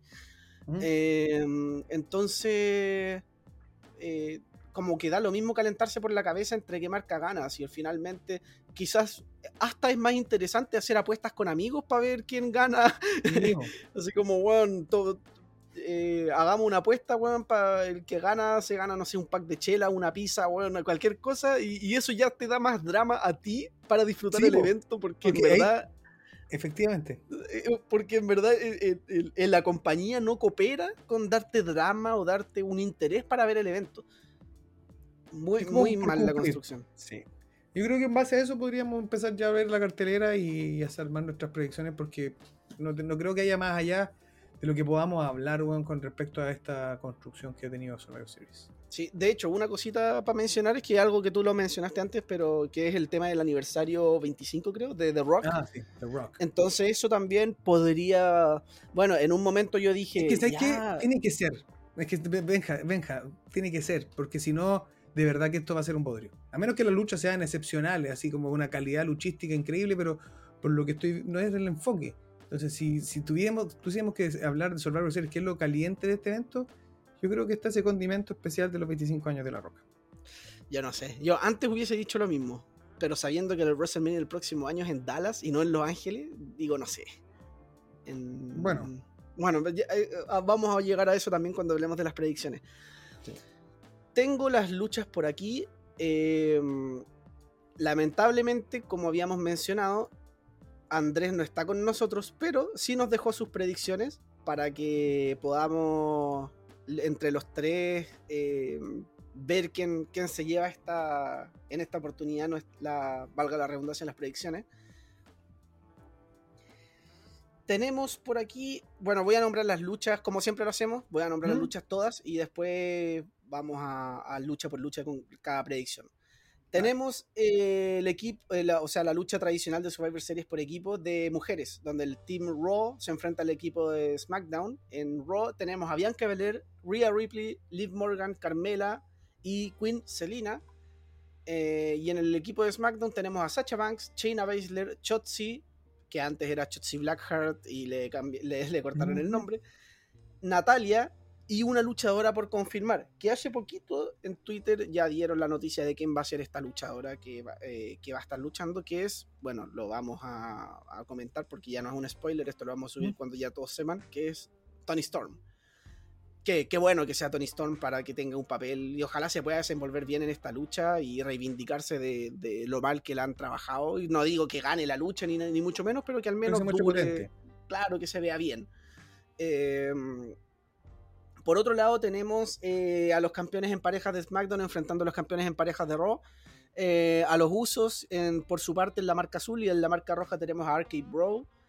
Eh, tenemos por el campeonato, perdón, no por el campeonato, sino el campeón de los Estados Unidos contra el campeón intercontinental, Damien Priest contra Nakamura, con cero construcción. Eh, luego no, tenemos. No, ha defendido el título, creo que nunca, o una vez. Una vez lo defendió y no, na, pésimo la construcción de los campeonatos midcard en general. Eh, después tenemos la lucha de de campeona de Raw contra campeona de SmackDown, Becky Lynch contra Charlotte, que en verdad eh, la mayor atracción de esa lucha es el morbo más que cualquier otra cosa, porque ya se han enfrentado mil veces. Eh, tenemos la lucha tradicional de hombres, donde el equipo de Raw se enfrenta al equipo de SmackDown. En el caso de Raw tenemos a Seth Rollins, Finn Balor, Kevin Owens, Austin Theory y Bobby Lashley, que a priori suenan un equipo muy bueno. Tremendo, tremendo equipo. Eh, por parte de SmackDown tenemos a Drew McIntyre, Jeff Hardy, King Corbin, o sea, perdón, King, estoy acostumbrado a King Corbin, Happy, King Woods, Happy Corbin. Sí, eh, Happy Corbin y eh, un luchador por confirmar que en este caso eh, no sabemos quién es todavía, hasta al menos hasta mañana en SmackDown que esperamos que lo confirmen. Eh, donde, claro, el equipo de SmackDown se ve como un, un, par de peldaños más abajo que el de Raw, al menos a priori en nombre. Sí. Luego tenemos ya para, no sé si va a ser el main event, pero la, quizás como Creo la lucha sí. más atractiva, quizás, sí. La del campeón de WWE contra el campeón universal, que lamentablemente no tiene absolutamente nada en juego, eh, que es Big E contra Roman Reigns. Esas serían las seis luchas que tenemos por el momento. No sabemos si van a anunciar más. Probablemente van a anunciar algún kickoff. Eh, ahí hay que ver. Pero una cartelera que en lo personal no me llama la, atención absolutamente nada. Eh, quizás la, la, la, de tradicional de hombres me llama la atención porque esa estipulación en general la encuentro entretenida, pero por historia nada. Eh, y la de Biggie con Roman creo que podría ser buena lucha, pero tampoco me gusta. Bueno, ya he dicho que no me gusta Biggie, no me, no me llama mucho la atención lo que pueda pasar con él. Eh, entonces, como que por ese lado tampoco. Quizás en el ring pueda ser buena, hay que ver pero así como que en líneas generales creo que podría ser de las peores carteleras de Survivor Series en los últimos años, al menos. Sí. En y todo sentido, la... del peso, del peso del evento en sí, en general, no tiene peso. Es como que me vendí una bolsa con aire. Sí, no... de hecho, cuesta creer que esta lucha es con, o sea, que este evento es con público. Si fuera con Thunderdome, como que te creo, ya. Como, ahora claro. tenéis que vender entradas, pues. Sí, Entonces, pero bueno. Y bueno, de hecho, incluso unos amigos van a ir al evento que están ahora en Nueva York. Eh, les mando un saludo en caso de que, si es que estuviesen escuchando esto, a, a, a Martín, eh, Carla y Úrsula que están allá en, en, en, este momento, que incluso disfrutaron de, de, Rampage también y de Dynamite, que tuvieron la oportunidad de disfrutar muy buenos shows. Dile que lo hubierais pasado unas poleritas de Yours Hours, ¿no? para andar ahí. Para andar ahí, para que, para que en Punk la, la use la polera de The Yours Hours. Claro. eh, bueno, vamos con las predicciones. No sé si tenéis algo más que agregar en cuanto a este análisis bastante. Es que no hay mucho que decir, bueno, sí, no es el tema. Sí. Vamos a tener que ir. Y la verdad, lo hago con muy poca como expectativa y ganas. Porque en otras ocasiones, claro, uno tiene Full Gear, por ejemplo, que fue nuestra predicción anterior. Esas predicciones las disfruté mucho. Uh, sí, pues entonces ahora, claro, ahora venimos como a ver un poco. No sé si. Y, tampoco te, ayuda mucho. Quizás de repente un poco, si, si habéis visto los últimos Raw o SmackDown. Porque como hemos nombrado, si es así, no hay construcción. Entonces todo tiene que ver con bueno, ahí vamos, yo creo que partamos nomás con las predicciones. Dale. Vamos a ir, voy a ir mencionando también las predicciones de Andrés, así que voy a ir abriendo WhatsApp, donde nos dejó también sus eh, comentarios. Em, dale, acá WhatsApp. los tengo. Acá los tengo. Voy a partir con la primera lucha eh, tradicional de mujeres, que podría ser perfectamente el opener. Ahí escuchamos la voz de Andrés. Hoy, sorry por. Puta, recién estaba leyendo algunas cosas, weón. Sorry, sorry. Ahí está nuestro amigo eh, Andrés, que no había leído, pero bueno. Hoy si lo llamamos. No, oye, debe estar, debe estar volando, ¿no? Debe estar volando, no en drogas, volando en avión. No, volando en avión, no, no en drogas. No crean que no crean que don Andrés está metido en, esas cosas. hay solo uno que está metido en eso y no lo vamos a nombrar porque todos saben que es Benjamín. Em, partamos. Partamos con la tradicional de mujeres. Yo ya tengo acá el equipo, la predicción de Andrés. Eh, Andrés dice que va a ganar el equipo de Raw. Sí. Yo no sé qué. bueno, no sé si parto yo, partes tú. Yo no voy a dar mucha. O sea, mi explicación va.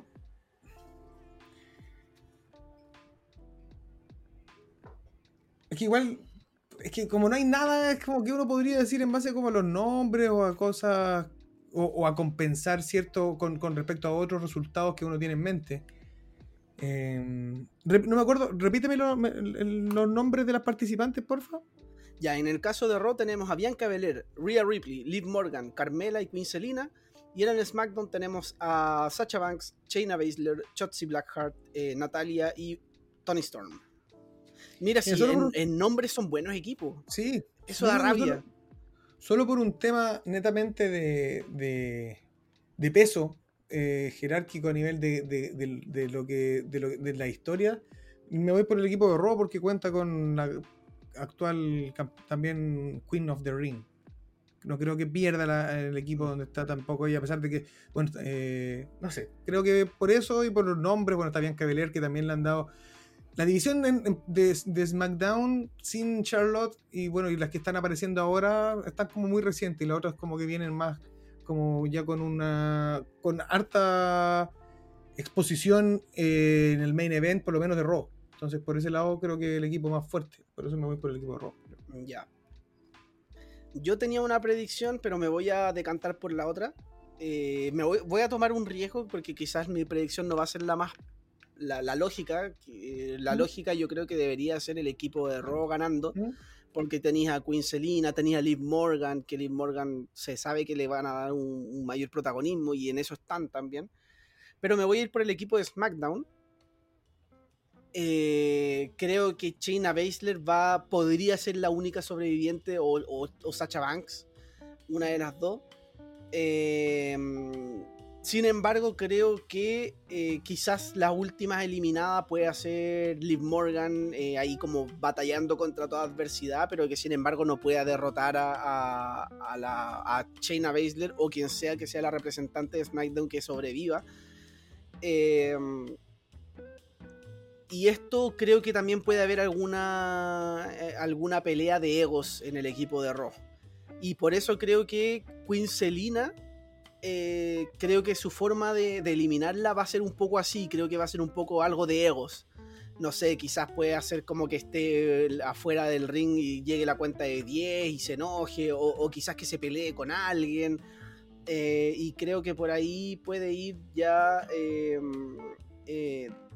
como desarmándose ese equipo y el equipo de SmackDown llevarse la victoria. Es un riesgo lo que estoy diciendo porque en verdad probablemente gane el equipo de Raw. Eh, y si me aventuro con sobrevivientes, me voy a aventurar, esto no cuenta como predicciones, como para decir ahí. ¿Ya? Creo que... Em, creo que Shayna Baszler va a ser la única sobreviviente de SmackDown. Muy bien, muy bien. No, yo no me voy a tirar con. Creo que la que va a darle la victoria al Team Raw va a ser. eh,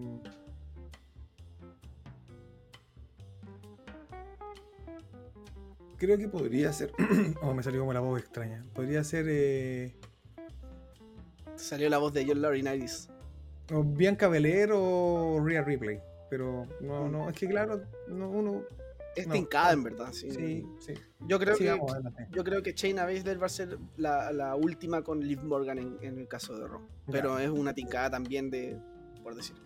Mm. Eh, por otro lado, tenemos la lucha de campeón de los Estados Unidos versus campeón intercontinental. Damien Priest se enfrenta a Shinsuke Nakamura en una lucha que no tiene nada de construcción, que se improvisó totalmente, que en verdad era la lógica de campeón contra campeón, de marca, marca y marca, donde yo creo que el... que el- bueno, ¿Te lo anoto al tiro? Sí, y Andrés también tiene la misma, y tú me imagino que también Damien Priest va Exacto, a ganar. es, en- es simplemente, o sea, mi opinión, lo que yo, yo creo es, porque, es por la- también por la exposición. Se ha mostrado como campeona, le han dado protagonismo, por lo menos en, en los segmentos de mediana cartelera de Raw. Eh, en cambio, Shinsuke, al- poco y nada lo hemos visto.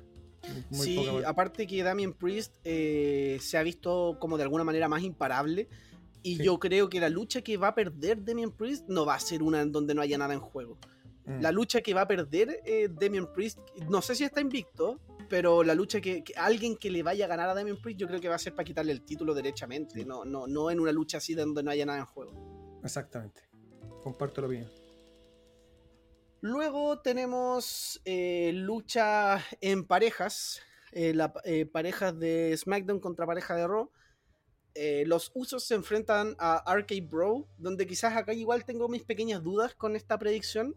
Las dos parejas están muy fuertes, sobre todo los usos con Bloodline, pero Arcade Bro también tienen un hype grande con, con todo lo que están haciendo. Está bastante difícil. Andrés dice Arcade Bro. Em, yo también me voy a ir por Arcade Bro. Por un tema de que tiene que ver con algo parecido a lo que dije con Damien Priest y Nakamura, que tiene que ver con el tema de que Damien Priest cuando pierda va a ser eh, por algo en juego y Arcade Bro yo creo que lo mismo. Creo que cuando pierdan Arcade Bro va a ser por algo, por cuando le pierdan los títulos derechamente o, o cuando se empieza a sembrar semillitas de, su, de algún futuro feudo entre los dos pero no ahora. Eh, no creo que la, la- la manera imponente donde están trabajando Arcade Bro eh, se termine ahora, o sea, no, no se termine, pero como que recaiga en una derrota a- ahora en una lucha que no tiene nada en juego. En cambio, los usos, por su parte, lo hemos visto perder y lo hemos visto ganar. Entonces, son los heels, pueden perder igual. Mm. Eh, creo que en este sentido, como a favor de la historia de cada uno, lo mejor sería como la victoria de Arcade Bro y los usos pueden perfectamente eh, seguir siendo dominantes, eh, aún, aún así perdiendo esta lucha.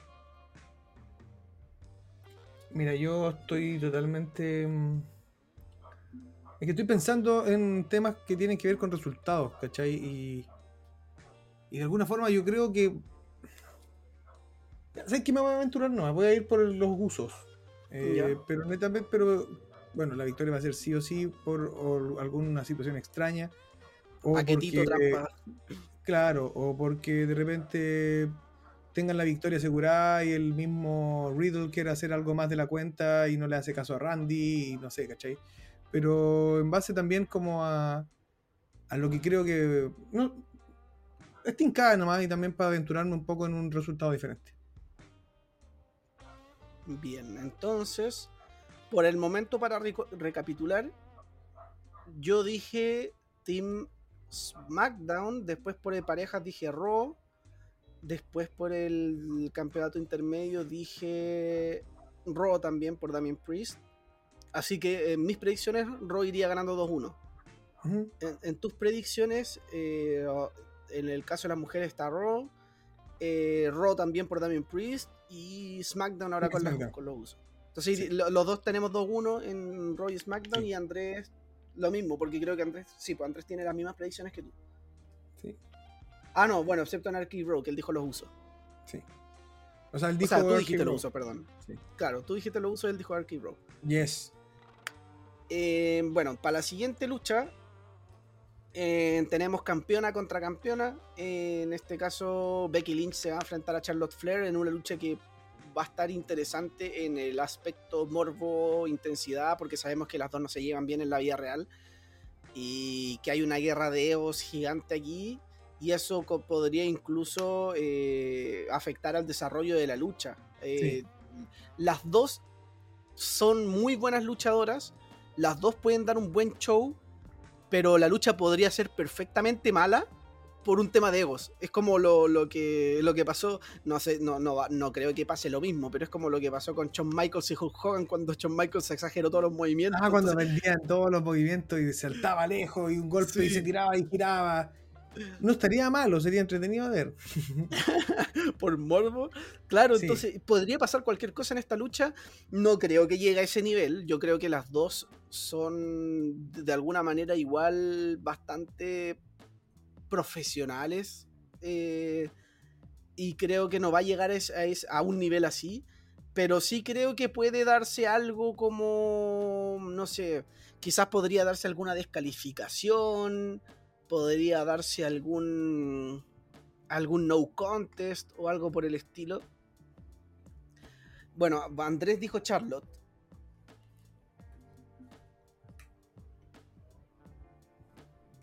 ¿Tú?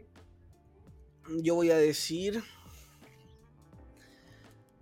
Uf, está difícil. Mira, yo creo que la lógica debería ser que gane Becky Lynch. Porque es la, la, persona, como la, la luchadora femenina del momento. Eh, viene regresando hace poquito, ganó el título, eh, se ha llevado todas las victorias, se ha llevado todo como el, el spotlight, por decirlo así. La lógica debería decir que gane Becky Lynch. Pero yo creo que perfectamente podría ganar Charlotte por un tema de. Por un tema de egos. Porque Charlotte. Las dos están muy bien posicionadas en el roster, pero Charlotte. Charlotte es Charlotte y, y Charlotte. Como que siento que puede estar ese factor de que. Eh, también está con la influencia de Andrade, eh, que como que los dos están un poquito como, eh, como con un- algo de rechazo a WWE en general por tomas de decisiones y otro tipo de cosas. Yo creo que por un tema de ego y de peso de camarín podría ganar Charlotte, así que me voy a ir con Charlotte, pero creo que al final podría ser algo extraño. Por lógica de historia, si es que no se llevaran mal, diría Becky Lynch. Como se llevan mal, creo que por peso de camarín podría llegar a ganar Charlotte. Yo le voy a ir a Becky Lynch. Ya. No hay mayor. eh, no hay mayor. eh, ¿Pero porque queréis llevar la contra o porque de verdad No. sentís que puede ganar? No, porque por lo que dijiste tú específicamente, porque también creo lo mismo, que está en un momento en donde la estáis teniendo como la... ca- prácticamente es como el rostro femenino de WWE, creo que un poquitito más que Charlotte hoy, hoy por hoy, por lo menos hoy. Sí. Entonces en base a eso creo que es la que se va a llevar la victoria. Una, una, es lo que creo. Ya. Después tenemos. Mira, me voy a ir con la de Biggie con Roman ahora porque creo que es más predecible que la tradicional. Entonces, a pesar de que yo creo que este va a ser el main event. Eh, bueno, eh, Andrés dijo Roman. Dijo Román porque está con tilde. Juan Román. Riquelme. De tiro libre. Eh, yo también, Roman. Me imagino que tú también, pero Sí. la ra- la- el, el cómo se va a llevar la lucha creo que también va a ser de alguna manera para dejar bien parado a Big E. No sé si podrán intervenir eh, New Day. Podría ser que intervengan como. Yo creo que puede ser como que Roman, no sé, pues ponte tú que, que después de la lucha siga atacando a Big y después de la lucha aparezca Xavier Woods con Kofi a atacar a Roman y ahí después aparezcan los usos, hacer el salve y puedan hacer como un. un un brawl, por decirlo así, entre los, los dos equipos. Podría ser algo así lo que se vea, pero yo creo que la lucha va, se va a dar como para que E se vea bien Eh, pero no hay forma contra este Roman. eh, y creo que a Roman se le va a ser difícil ganarle a Big E porque por más que a nosotros no nos convenza Big E y no sea creíble un Big E haciéndole la batalla a, a Roman, WWE lo quiere meter a la fuerza en la punta de todo y, y Big E, no sé, yo creo que va, se le, va a ser como un buen oponente para Roman Sí. a ojos de Vince para, que, para darle más credibilidad, aunque a mi ojo todavía no es creíble.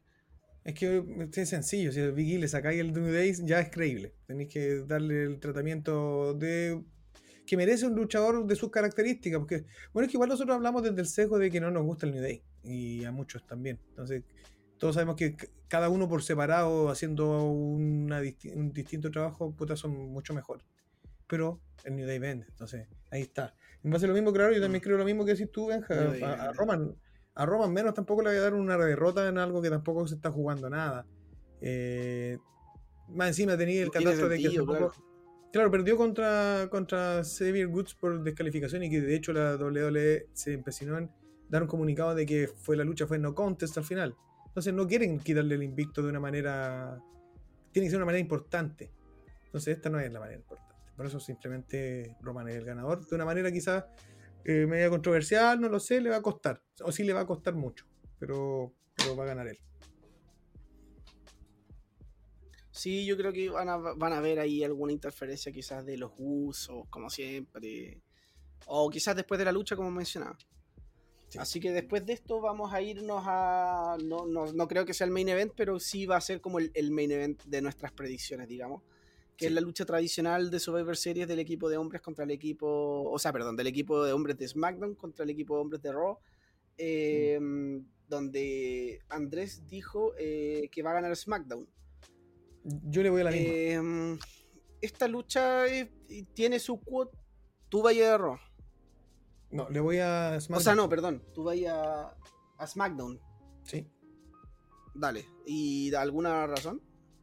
Sí, la razón es que en Raw tenía un Kevin Owens recién virado a Hill. eh, Rollins, que es un Hill que también se está ahí, tiene cosas que decirse con, con, con Owens. ¿Quién más está participando en el equipo Raw, perdón? Que tenía ahí fresco todos los nombres. Finn Balor. Finn Balor, Austin Theory y Bobby Lashley. Sí, mira, eh, por un tema netamente que tiene que ver con que, no sé, pues a lo mejor Austin Theory ahí va a tener algún algún entrecejo con con Bobby Lashley posiblemente por esta petulancia que tiene el weón de sacarse las selfies, no sé, me lo imagino en este momento como tratando de sacarse una selfie en el medio de la batalla, que eso no le gusta a Lashley y se peleen, o que de repente también lo que está pasando con Rollins y con, y con el mismo Owens, no veo algo extraño como que existan traiciones, que uno se vaya, que no le importe nada, como Owens está también en esta parada de que no le importa ya nada, ni que le digan mentiroso, ni- y solamente se preocupa de él.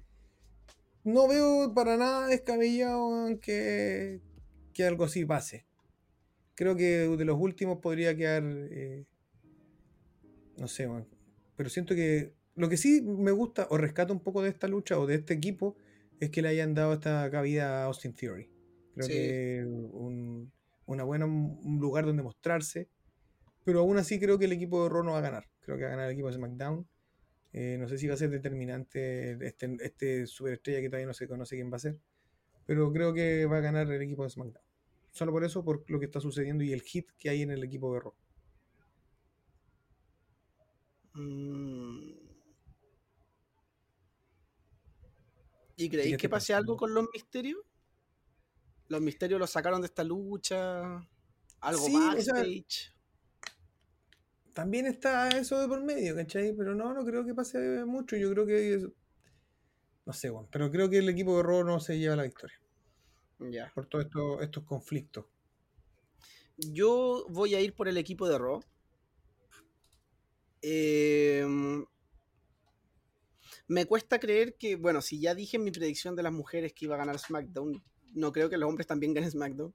Así como para ser consecuente con mis mismas predicciones, también creo que va a en base a lo mismo, en base a lo mismo también en mi predicción por eso también tiene que ver, no lo nombré, pero Ya. es verdad.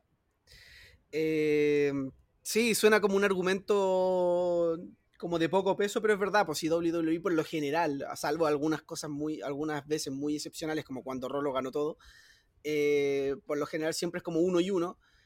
Em, y, pero a mí me da la sensación de que todas esta, estas divisiones en el equipo de Raw, eh, de lo que se ha vi- estado viendo, que son como algunas discusiones de egos por ahí, me da como la sensación de que es como una distracción para que uno pueda pensar de que Mm, va a perder. puede ser, claro que sí. Eh, y yo creo que va a terminar ganando. Y creo, no sé quién podría ser los últimos. Creo que el que le podría dar la victoria a, a.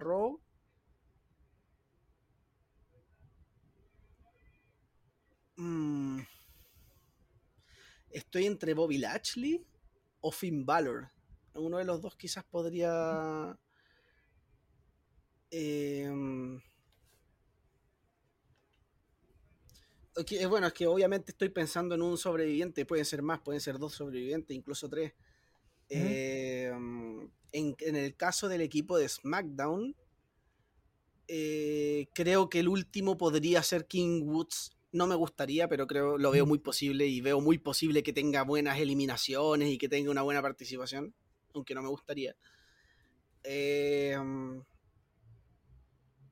lamentablemente, eh, Jeff creo que va a ser de los primeros eliminados, porque Jeff no, no, no obviamente no, no está en una posición como para tener un papel importante en esta lucha. Eh, Drew McIntyre es como la carta fuerte es hasta que no sepamos el, quién es el siguiente luchador, que podría ser, no sé, podría ser un Sheamus, un Cesaro, pero yo creo que podría ser Sheamus. Eh,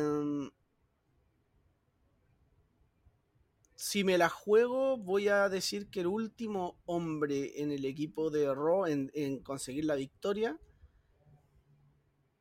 va a ser Finn Balor.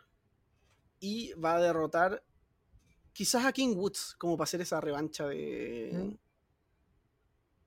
Podría ser. No, no, no estoy 100% convencido porque igual está como difícil el panorama, como de, eh, de ver eso. Es que cuántos nombres, claro, y no hay nada como, como que uno pudiera trazar una línea por ahí y decir, ah, este puede ser el último porque se ha visto más dominante. ¿cachai? Mm, claro. Así Pero que bien. eso, eso vendría siendo las Unas predicciones predicciones. bastante extrañas, por así decirlo. Primero porque no está nuestro, nuestro compatriota Andrés, nuestro, nuestro compañero de Stable, y porque no hay una razón de, de muchas, o sea, son especulaciones y que tienen que ver con los mismos resultados del mismo evento. Entonces, por eso Claro. son una- unas predicciones bastante extrañas. Claro, y es un evento que quizás eh, en algunas luchas no es tan predecible, pero pierde todo el hype porque no hay historias, no hay nada. Mm. Eh, y quizás queda también por especular si es que va a pasar algo con The Rock, si es que aparecerá, si es que no aparecerá. Yo creo que no va a aparecer. Ojalá me encantaría que apareciera. Yo Ah, también, ya. porque quiero ver un Roman contra The Rock en WrestleMania, pero creo que no se va a dar en Dallas. Yo creo que se va a dar en, en- en Hollywood. Creo que se lo van a aguantar. Y no digo que necesariamente Roman llegue como campeón hasta el siguiente WrestleMania, sino que puede ser, no sé, que pierda el título antes y quizás esa lucha se dé sin campeonato por medio, quizás que lo pierda y que después lo vuelva a ganar. Eh, Pueden pasar muchas cosas en el camino, Mm. pero que eventualmente se dé esa lucha, yo creo que es una gran posibilidad. Sí, y aparte que sería bueno que Roman mantenga este personaje heel, porque quizás después a WWE se lo quiera cambiar la face y ahí Mm. como que volvería a ser este Roman detestable. Mm, Exacto. Así que eso fueron nuestras predicciones, pues Benja. Esas fueron las predicciones. Dentro de todo el, el capítulo, a pesar de que las predicciones no eran lo que, lo que más hype nos tenían, disfruté también harto hablar de lo mejor de Survivor Series. Hubo Sí. cosas que recordar muy buenas. Eh, Sí, algunas totalmente. cosas que investigar también, porque yo no vi la época de los 80 eh, No, y había nombres que quizás eh, obviamente mm, tuvimos que echarle un poquito más de, de- de investigación por ahí Sí. pero no pero también está es un evento que nos dejó hartas cosas y es entretenido hablar de eso así que bastante bien hay que esperar que este domingo se desarrolle el evento vamos a ver qué nos espera quizás luchísticamente pueda ser bueno pero ya tiene esta patita coja de la construcción y O va a ser también el- sería bueno que construy, que sea como el punto de partida de construcción de algo. También Claro, algo para WrestleMania podría ser. Habría que ver. Y se va a dar el mismo día de las elecciones presidenciales acá en Chile.